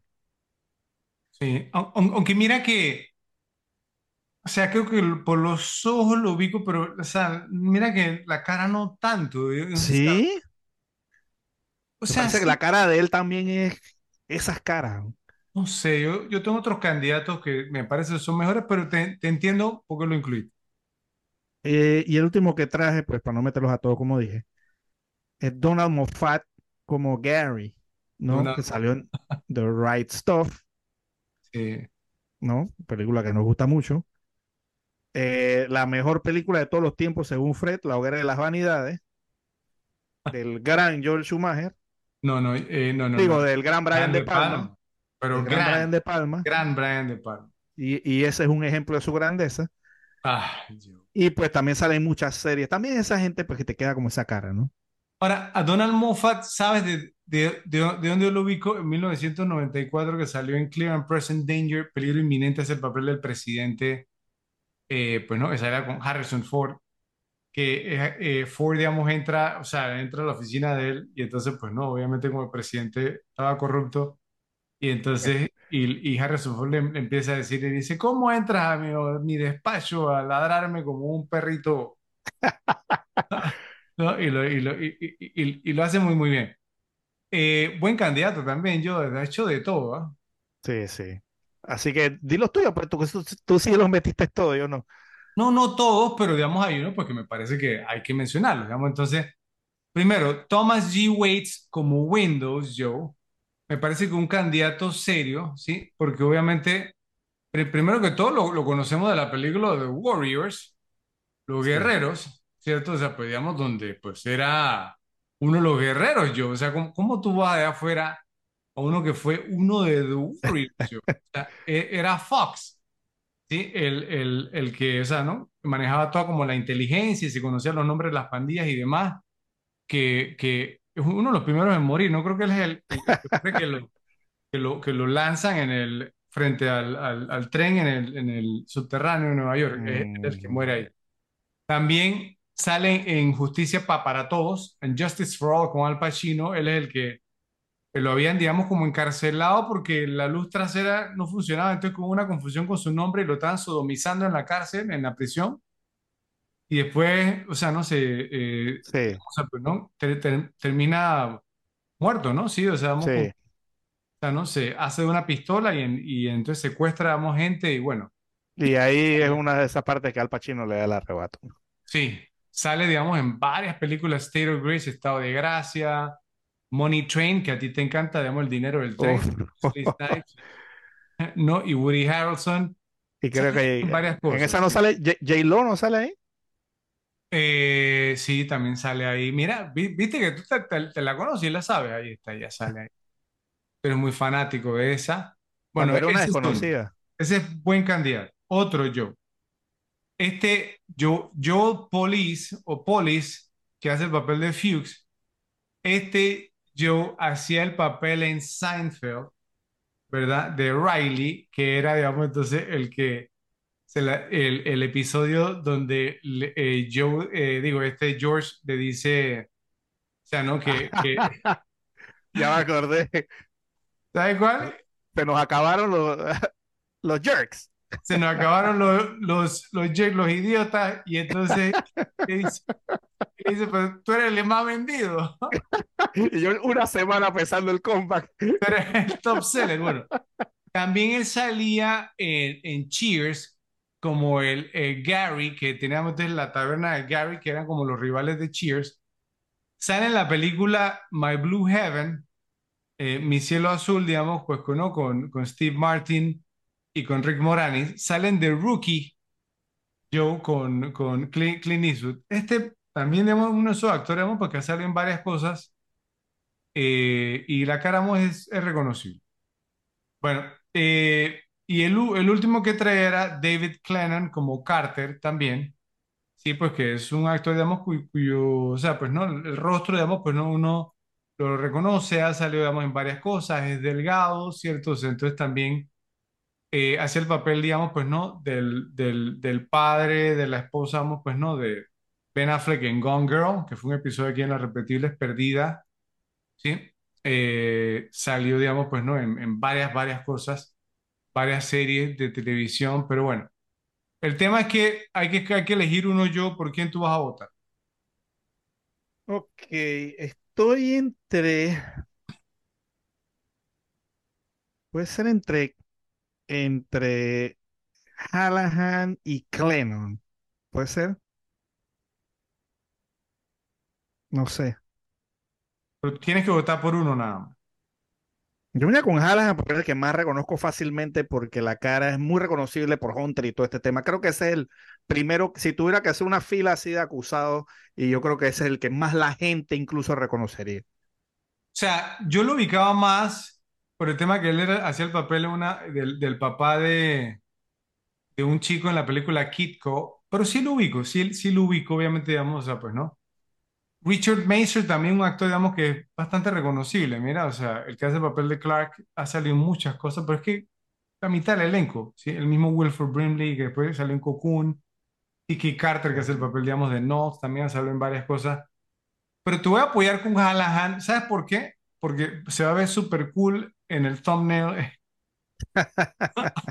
convertido en la cosa, Convertido en bicharraco. ¿ah? Va a ser uno de los mejores thumbnails que vamos a sacar. Así que Charles Hallahan se lleva, se gana, ¿cómo es que se llama ese actor? Una película que está poblada, digamos, está llena. Sí. Digamos, creo que de los do- 12 per- personajes, 11 es más, uno más, porque se me pasó uno que fue Nor- Norbert Weiser, que hace el papel de uno de los noruegos, que después aparece, digamos, entonces en, en Breaking Bad, y Better Call Saul, que es el actor este que salía en, en Preso de Medianoche, ¿te, te acuerdas? Como el, como, como el sueco. Ah, pero es que aquí Eh, no le veo muy bien la cara. Bueno, pero ese era él, era Norbert Ok. Weiser también. Así que bueno, Repes, por favor, nos dicen en la sección de comentarios si están de acuerdo con nuestra elección.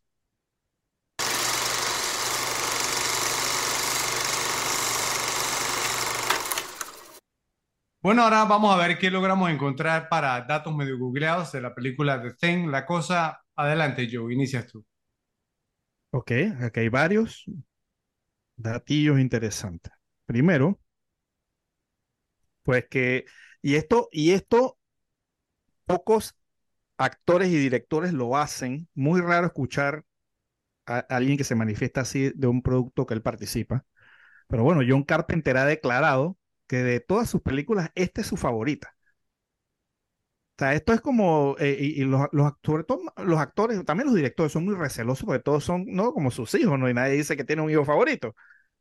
Entonces, no, cuando ya tú declaras, no, que esta es tu favorita, wow, y tam- también, no, con películas, con grandes películas que ha hecho Carpenter, pues decir que esta es su favorita, digamos, eh, di- di- dice mucho. Y sabes que lo interesante, Joe, que eh, esta es la película que práctica, que casi termina con su carrera.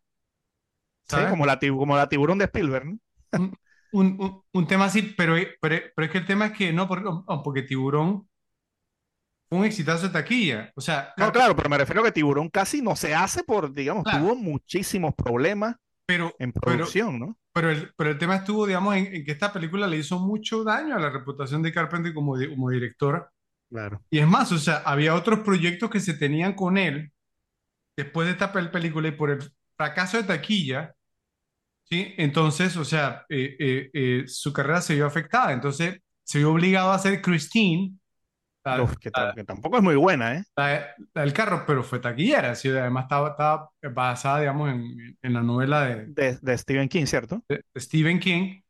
Y entonces, o sea, pues no fue, o sea, fue, fue como la, la que le dio confianza nuevamente pero esta película casi acaba con él, o sea, y él le pegó durísimo porque, porque fue un proyecto, es que él era muy fanático de la película original, o sea, pues no, la, la, cosa del otro mundo. Eh, eh, y entonces, o sea, y, y, él lo quiso hacer como un proyecto, digamos, de, o sea, le apasionaba, pues, ¿no? Y entonces, como la película no fue bien recibida, le pegó muy bien duro y la verdad, la verdad es que casi termina su carrera. Imagínate. Eh, otra es que, digamos, se ha convertido en una tradición en las estaciones de, de investigación de la Antártida Británica, ver the, Thing, ¿no? La cosa o el enigma del otro mundo también, como parte de la fiesta y celebración del pleno invierno que se celebra el, 21 de junio. Se ha convertido como un evento. 21 de junio, a ver todo el mundo The Thing, ¿no? Como yo, que todos los 24 me veo The Nightmare Before Christmas. Ah. Eh, otro. Este es muy interesante. Ojo, escúchate este. La música no utilizada, compuesta para esta película, fue utilizada más tarde por Ennio Morricone, ¿no? el mismo del bueno, el malo y el feo, en The Hateful Eight, los ocho más odiados de Quentin Tarantino de 2015. También una película de paranoia. Sí, irónicamente, la banda sonora de Morricone en The Thing una cosa que ahora me acuerdo que lo hubiera mencionado, cosas que envejecieron bien, me parece que el tema principal de esta película me encanta. Eh, la banda de Morricone en The Thing fue nominada al Razzie como la peor banda sonora. Increíble. Mientras que la banda sonora de The Hateful Eight, que fue la música no utilizada para esta película, le valió el Oscar a mejor banda sonora. Increíble. O sea, la música no utilizada de esta se ganó un Oscar. Impresionante. Y en esta fue un Razzie. Qué locura. Eh, voy a decir otra que tengo y te la paso, Fred. Eh, Russell le daba, ¿no? Calada, como se dice, o fumada a cigarrillos al comienzo de ciertas tomas para que el aliento pareciera más visible. Probablemente en esa escena final, que claramente quieren que se vea el tema del aliento, eh, eh, es muy probable que lo haya utilizado ahí, pues usaba, usaba cigarrillo, más que no el mismo ambiente. Así que te la paso, si no dices, pues las que tengo, yo las digo después. Ok, yo. Bueno, eh, yo tengo que la escena inicial, o sea, ¿no? Se, se, había, había, sido escrito de una manera distinta, que iba en el helicóptero y que entonces apenas que el helicóptero se estrellaba y, y, explotaba, ¿sí? Y el que iba con el rifle, o sea, ¿no? Alcanzaba a saltar y entonces apenas perseguía al perro hacia el campamento, digamos, ¿no? Donde, donde estaban, pero Carpenter dijo, no, eso es cliché tras cliché, entonces... Sí. Mejor no. Aún así, pues explotó el, el helicóptero. Sí, con, una chambonada ahí de... Exactamente, sí. Pero bueno, entonces esa fue una, digamos, bueno, que me, me, pareció sumamente interesante porque creo que, digamos, obviamente, pues que el inicio hubiera sido bastante diferente, ¿sí? ¿Tú, tú, tú te has visto el original? Mira que no. Yo tampoco. No sabría decirte cómo es el inicio ni nada por el Es más, el, el, el mismo Carpenter inicialmente no la quería hacer porque para él la, la, original, digamos, era como perfecta. Pues, perfecta, sí, claro. y, mira, pues, lo, y, y, mira lo que es la cosa, pues la original, pues nadie la ha visto y esta es un, un clásico. Bueno, eh, digamos, pues no, como mencioné anteriormente, digamos, pues no, McCready y Charles son los únicos dos que llegan a matar versiones de la cosa que han asimilado a otros en la película y son los únicos dos que quedan al final. Exacto. Entonces, o sea, digo, ¿no? Pero Joe insiste, digamos, en, en que, en que McCready era la cosa, desde el inicio nomás. Entonces, o sea, no sé yo, o sea, ¿cómo puedes, digamos, defender eso? No sé, la verdad, la verdad, la verdad. Bueno, la manera como, como filmaron, digamos, entonces, pues no esta escena, pues no tan, tan, tan brillante que fue la escena de desfibrilador, fue que agarraron, digamos, a un, a un actor que no tenía eh, manos, pues, ¿no? ¿Sí? O de- de- estábamos como, o sea, sin brazos, sin los manos aquí. Ujú, Y entonces le pusieron, digamos, entonces unas manos, o sea, una, una prótesis, pues, ¿no? Sí, o sea, falsas. Y entonces le pusieron también, pues, como, como una máscara similar a la del actor Ri- Richard Dysart. Y entonces realmente le cortaron, digamos, pues, ¿no? Los brazos, estos de, de, de hule o no sé qué, diablo era como una masilla que le habían puesto. Y entonces sale él así, y, pero el que sale en, la, en ese momento no es Richard Dysart, sino que es este actor que tenía puesta, digamos, entonces, pues, ¿no? La máscara con la cara de él. Todo esto, digamos, pues, ¿no? Pro- producto, digamos, pues, ¿no? De Rob Bo, Bo, Bottin, pues, que, ¿no? Que ya sabemos, pues, que es un tipo brillante, ¿ok? Sí. Eh, la otra, vamos, entonces, sea, pues. En la escena del, del, del, del- de la prueba de sangre, Joe, la mano que tiene Kurt Russell, con la que está su- sujetando, digamos, pues, ¿no? El tema donde él está así, haciendo lo de la sangre, es una mano falsa. ¿ves? Porque necesitaban, digamos, obviamente, porque la cosa saltara y entonces, ah, pues no, entonces no era la mano, digamos, de Kurt Russell y la verdad es que lo manejaron supremamente bien. Sí. Y lo último que traigo fue que, obviamente, pues no, o sea, las escenas, o sea, nada más hubo un par de escenas que se fil- filmaron re- realmente, creo que fue en Alaska, en clima frío, que viajó todo el elenco menos Wil- Wilford Brimley, que fueron, digamos, como unas escenas así externas, ¿no? Cuando estaban, digamos, pues, ¿no? Que con lo, el tema de, del, de Bennings, ¿cierto? El, el, cuan- cuan- cuan- cuando, se quemó el cuerpo de Bennings, convirtió en la cosa, cuando está el tema de Fuchs, al inicio, digamos, pues, ¿no? Con los perros, o sea, con, digo, con, con el perro, ver- ver- ¿verdad? O sea, pues, ¿no? Con el helicóptero. Y cuando, eh, o sea, pues, ¿no? Cuando fueron, digamos, como en la expedición buscando la nave espacial que encontraron, ¿sí? Fueron como las únicas tomas o escenas que se hicieron, digamos, en exteriores en Alaska. Todo lo demás fue filmado en Los Ángeles, yo. Claro. Entonces, en Los Ángeles estaban, digamos, porque obviamente que es clima caliente, estaba en un estudio de filmación, entonces Carpenter lo poníamos como en lo más frío que se podía, el aire acondicionado, y para que le saliéramos realmente el aliento por la boca, los, los actores, digamos, entonces estaban con la ropa para frío, pero luego en, en lo- en los breaks digamos, pues no, de almuerzo y demás, salían, digamos, y todo el mundo se les quedaba viendo como un bicho raro, como que este calor en Los Ángeles, California, que hacen estos vestidos así, pues, ¿no? Sí, pero bueno, muy, muy interesante. ¿Qué más traes yo? Eh, bueno, aquí tengo algunas más. Eh, pues lo que decían antes que a mí me decía bien del título, pues el título Apertura, pues intenta replicar la apariencia de la película original de Howard Hawks. Para crear el efecto del título, se colocó una celda de animación con, ¿no? La cosa escrita detrás de una pecera llena de humo que estaba cubierta con una bolsa de basura plástica. Entonces la, bol- la bolsa se incendiaba, creando el efecto del título quemándose en la pantalla. Entonces, la- lo que había que, in- in- que ingeniarse antes para hacer un título cool, digamos, sin, sin las computadoras, ¿no? Te digo una cosa, yo, dime si no se ve súper cool, no se ve No, espectacular, espectacular. perfecto, perfecto. Eh, otro que tengo es que, bueno, Kurt Russell tardó aproximadamente un año en dejarse crecer la famosa barba y el cabello para McCready. O sea, no es peluca, no es barba falsa, es su barba. Y le tomó un año. Y gloriosa la bárbara. Sí. Y la última es que la voz femenina en la computadora de McCready fue interpretada, sin acreditar en la película, por la entonces esposa de Jo- John Carpenter, Adrienne Barbeau. Será la voz. Ok, y si tú buscas Adrienne Barbeau, en ese momento, ¿cierto? O sea, una mujer bastante sexy, mira, o sea, Y Carpenter no es ningún modelo de... Bueno, pero el, el tipo, pues, o sea, director de cine, brother, o sea, ¿no? Claro, sí. Como Polanski, después a- a- estaba con, Sí, ¿cómo se exacto. llamaba? Sharon Tate, Sharon Tate. por favor. Y- y- Por Polanski, como, como, como decía Jack Nicholson en la propia película de Polanski, ¿dónde sacaste al enano? Parecía un niño. ¿ah? Así que bueno. Eh, ¿algo más, Joe? No, eso es todo. Bueno, esos fueron los datos medio googleados que encontramos para la película La Cosa. Por favor, nos dicen en la sección de comentarios si ustedes encontraron algo más que merece la pena mencionar.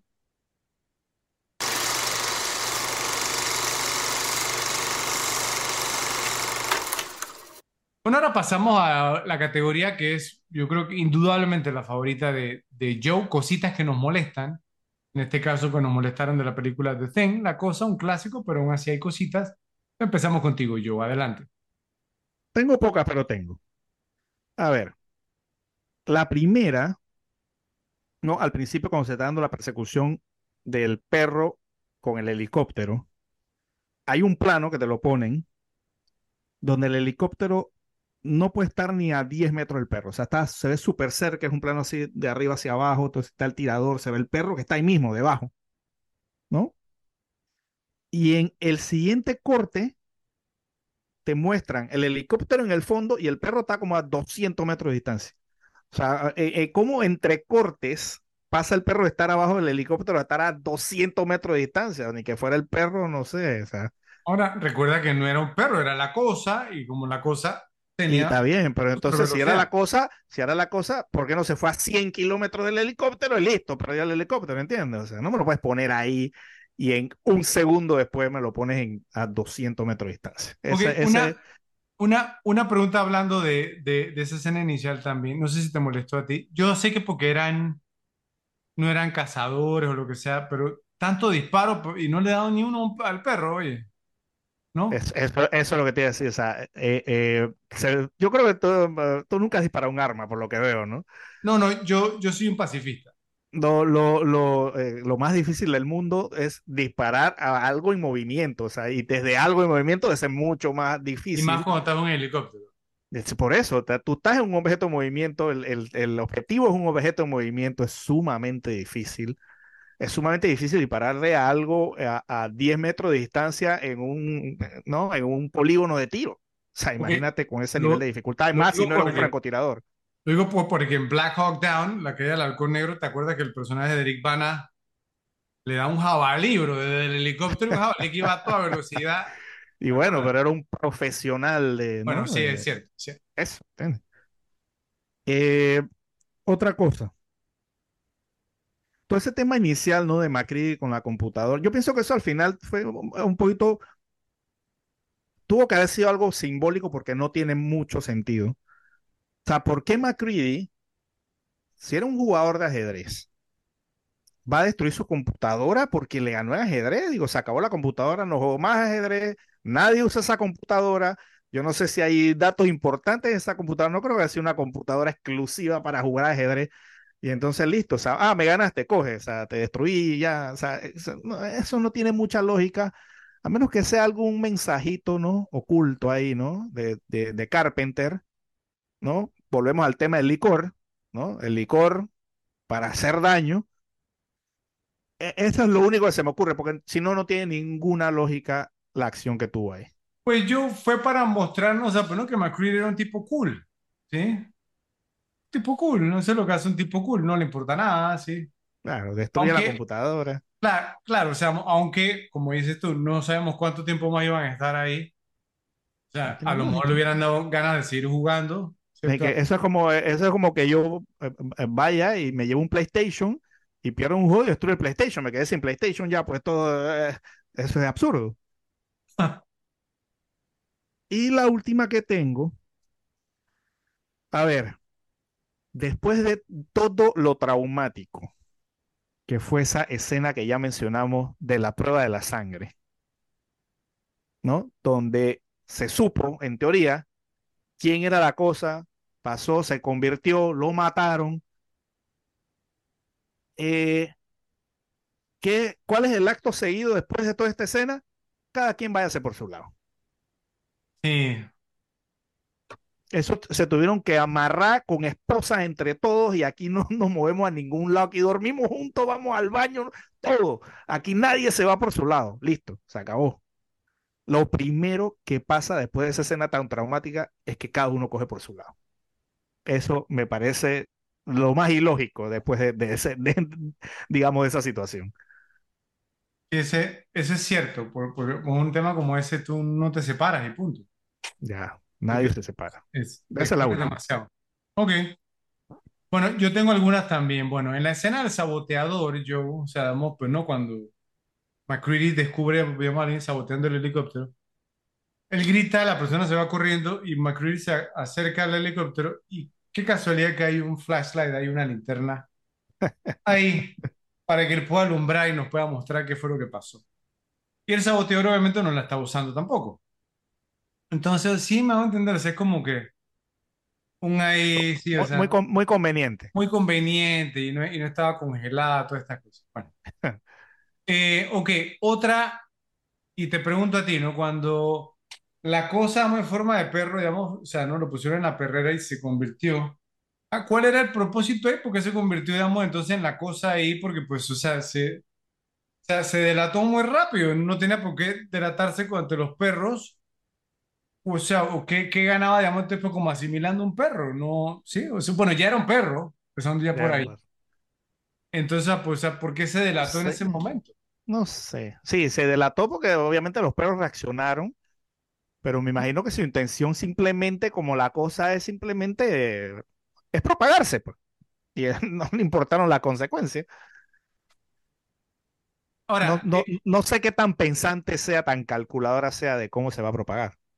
Eh, en esa escena también hay una parte, digamos, donde como que la cosa se escapa por el, por el ¿sí? Por el techo. Ajá, ajá, Y luego no sabemos si se escapó o no. ¿Tú crees que se escapó o no? Nunca lo muestran. Ok, bueno. Eh, aquí viene el otro, la otra pregunta que te hago yo. O sea, ¿quién incriminó a McCready? Porque obviamente alguien incriminó a McCready con el tema, vamos, del... ¿Te, acuerdas con, con, con, el jacket que decía McCready cuando murió, murió Fuchs? ¿Te acuerdas?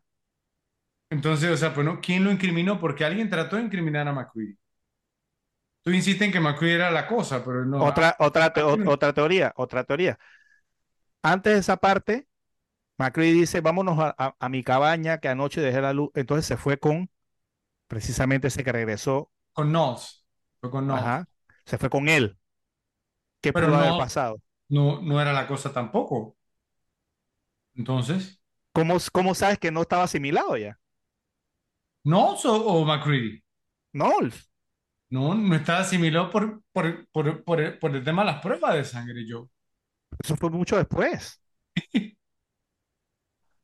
bueno, pero, pero, no puede haber sido asimilado, ¿no? Se, se, Macri se fue con él y con, y con el que estaba ahí achicharrado. Bueno, al, al final, no, digamos, o sea, pues no, él, se va, digamos, y no sabemos qué, qué le pasó, pero asumimos porque la cosa se, se lo llevó. ¿Ves? ¿Qué, qué pasó? Ah. Muy conveniente que regresó con la, ¿no? con la cosa de Macready. O sea, todo muy conveniente para favorecer a Macready, ¿no? ¿No te parece? Bueno, ok. Otra que te tengo, o sea, ¿por qué el doctor Copper, obviamente porque el que, que perdió los brazos, ¿cierto? ¿Por qué no fue infectado, digamos, por la cosa, pues tanta sangre, digamos, y todas estas cosas?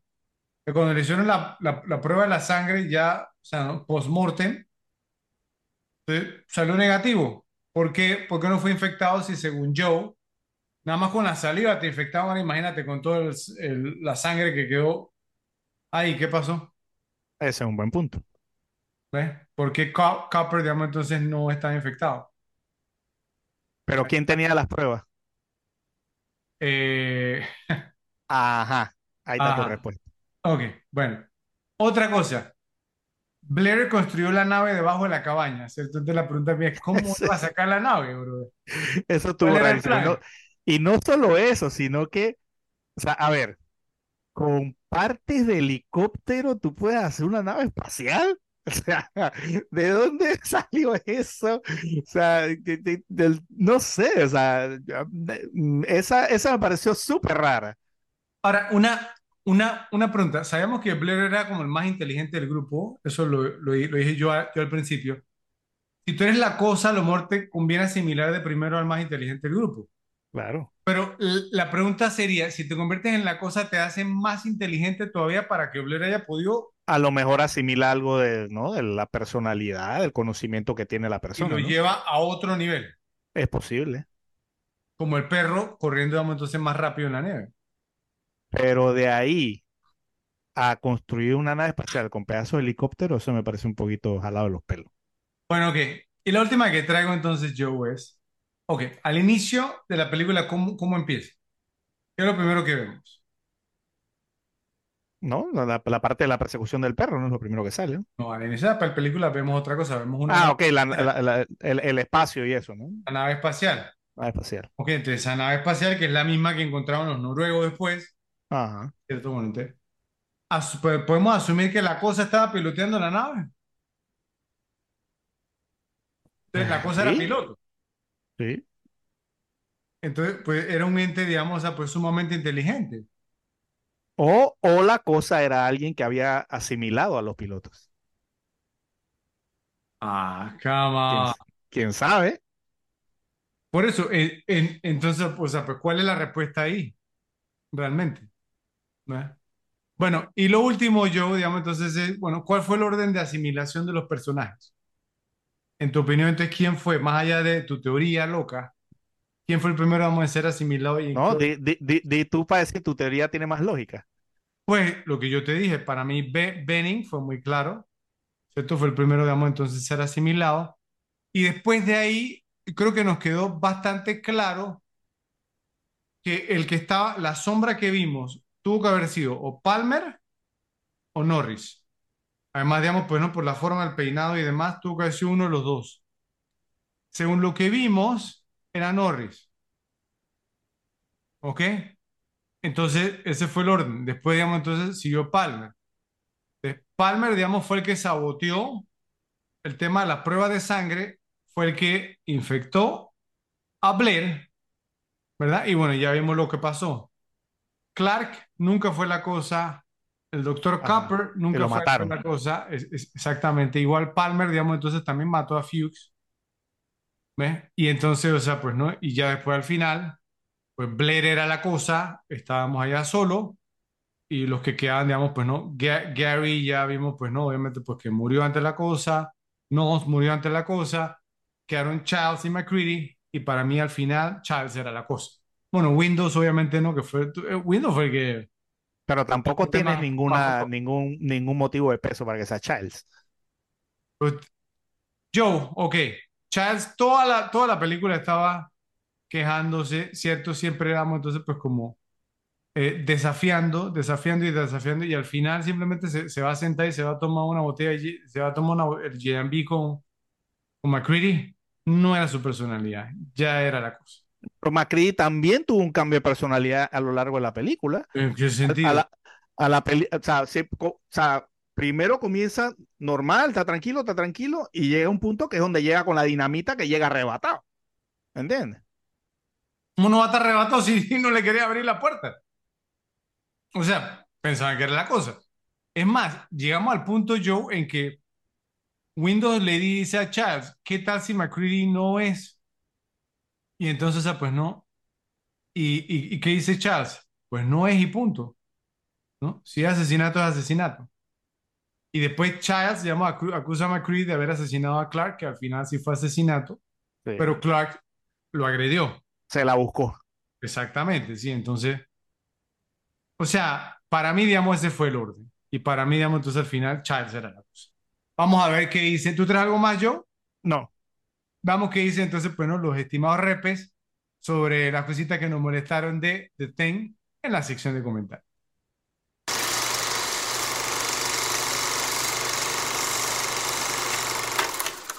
Bueno, yo llegamos al momento culminante del episodio que le hemos dedicado a The Thing, la cosa, de John Carpenter. Y la pregunta es, ¿quién ganó la película? O sea, es decir, ¿quién se vio más beneficiado en su carrera profesional como consecuencia de haber actuado, dirigido, a- haber participado en la creación de esta película? A ver, yo. Ok, aquí, pues, aquí creo que podemos debatir varias cosas. Creo que si nos fuéramos con la lógica y lo que pasó después de su carrera, pudieran ser Kurt Russell. Russell y, Car- Kurt Russell y Carpenter, proponete algo. Pero vamos a considerar las cosas. Eh, Carpenter, como bien se dijo, eh, no se benefició de esta película. Al, Al contrario, contrario, fue, fue muy mala fama. Ahora, si vemos, digamos, el, ¿no? la historia de Carpenter ahora, después de, tú puedes considerar que después de esta película, digamos, puede que se haya convertido en un, un director de culto más que nada de todo, ¿no? Y de todo ese tema. Pero en el mismo momento me cuesta decir, ¿no? Que, que Carpenter por esta película fue que se benefició. Bueno, a lo mejor se benefició, se benefició en el long haul, pero en el momento no creo que haya sido el ganador de la película. Con Russell está un poquito más debatible. Ya también había actuado, ya tenía muchos años ya actuando. desde pero no era ningún- 1962, mi- mi- mi- imagínate, Kurt Russell llevaba 20 años actuando, obviamente en películas de Disney. este tipo de Claro, en muchas series no era, digamos, un nombre. Pienso que sí se pudo haber beneficiado de esta, del personaje. Volvemos al tema, es que es difícil también dárselo a Kurt Russell porque la película fue un fracaso. Entonces, eh, cuesta un poquito dárselo, pero se puede dar, un, diría, un poquito más el edge que a Carpenter porque, digamos, este es el actor y de repente a la gente le gustó cómo interpretó y ahí sí te dan otro papel, aunque la película no haya sido, digamos, exitosa. Si te gusta, digamos, su actuación en la película, puede que la película no tenga mucho éxito, pero tú, ¿no? Eso te puede ayudar para otros papeles. Oh, mira, mira que Kurt Russell había actuado en una pel- película dirigida por John Carpenter también, que se llama Elvis del 79. No sé si tú la has visto, yo vi No. unos extractos un par de veces, o sea, y al ser papel de Elvis, muy, muy bien, la verdad, Kurt, Kurt Russell. Aunque uno pe- pensaría que no se parece mucho a Elvis, ¿sí? Eh, después hizo Autos Usados, Used Cars, en 1980. Esta película, déjame, pero sí sé que Robert Zemeckis, creo que fue el debut cinematográfico como director de Robert Zemeckis, tú. Eh, y era pe- película muy querida, ¿cierto? Muy bien, vamos a ponerlo así, considerada.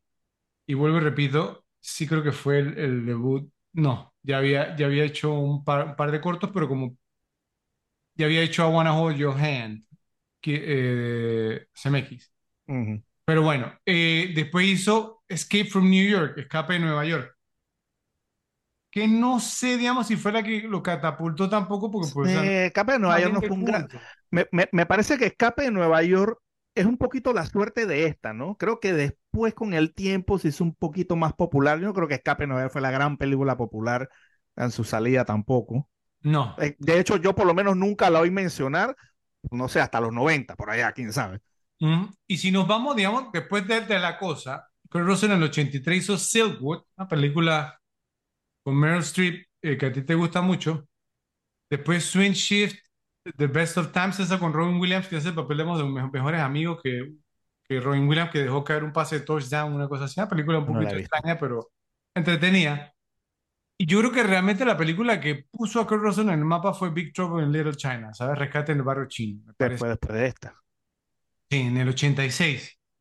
Porque después de ahí, pf, sí, obviamente su carrera Sí. subió y hasta los 90, ¿no? Sí, que ya después, en los 2000 pasó a ser actor se- se- secundario, pero creo que por ahí fue el tema.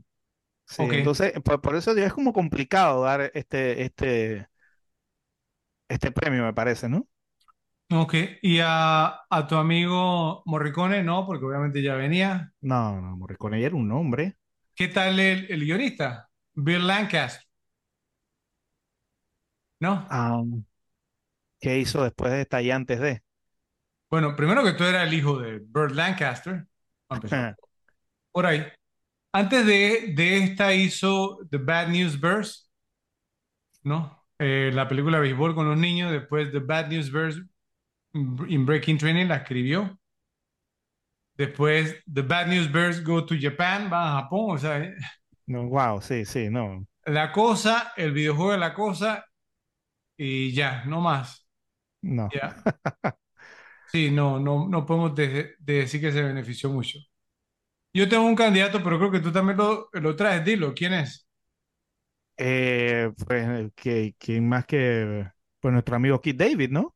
Keith David, ese es mi candidato número uno. Yo, yo pienso que Keith David fue el actor que más se benefició de aparecer en esta pe- película porque, con- primero que todo, pues no, porque su filmo- filmografía es un tema, Sí, sí, o sí. sea, Salen Sam muchas Jackson buenas un detalle películas. al lado de este.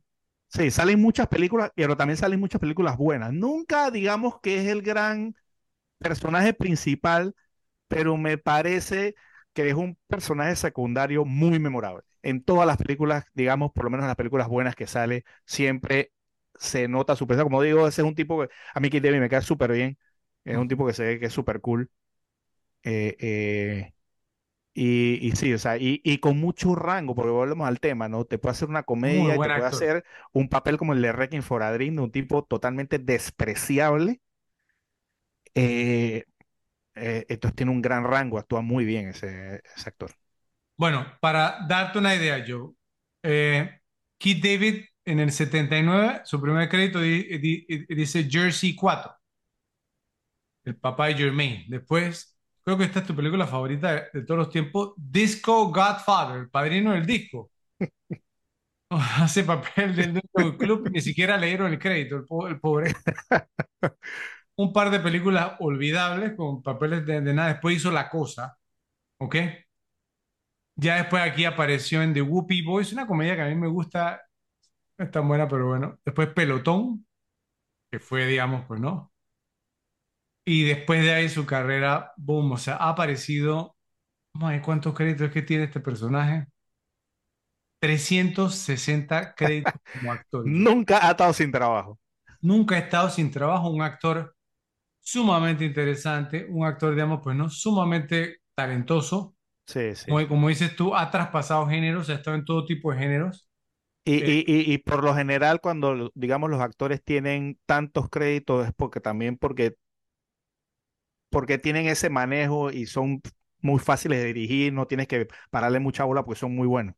Sí, al, al punto de que mira, eh, mira que incluso yo ni siquiera lo incluí en, en cómo es que se llama ese actor porque yo me No, no. su nombre Keith David, entonces Sí, es gracioso sí. porque un actor, lo que le llaman en inglés un character actor, digamos como un actor de, de reparto, que la gente se sepa el nombre, porque pi- pienso que el que sabe cine se sabe el nombre de Keith David, ¿sí? Sí. Y lo reconoce también, entonces yo sí creo que él es el ganador de la pel- película, yo no sé si tú te unes conmigo. A- Totalmente de acuerdo. ¿Sí? Que entonces, el ganador de la película de The Thing, La Cosa, es nuestro buen amigo Keith David, que nos da muchísimo gusto porque es un actor pues, que hemos disfrutado su trabajo a través de muchos años. Así que por favor, pues, nos dicen en la sección de comentarios si están de acuerdo con nuestra elección.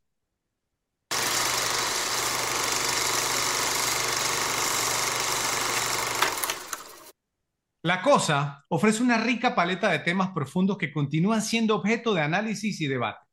El film aborda cuestiones de confianza, aislamiento, miedo a lo desconocido y la fragilidad de la identidad humana, mostrándonos cómo se descompone ante la paranoia grupal.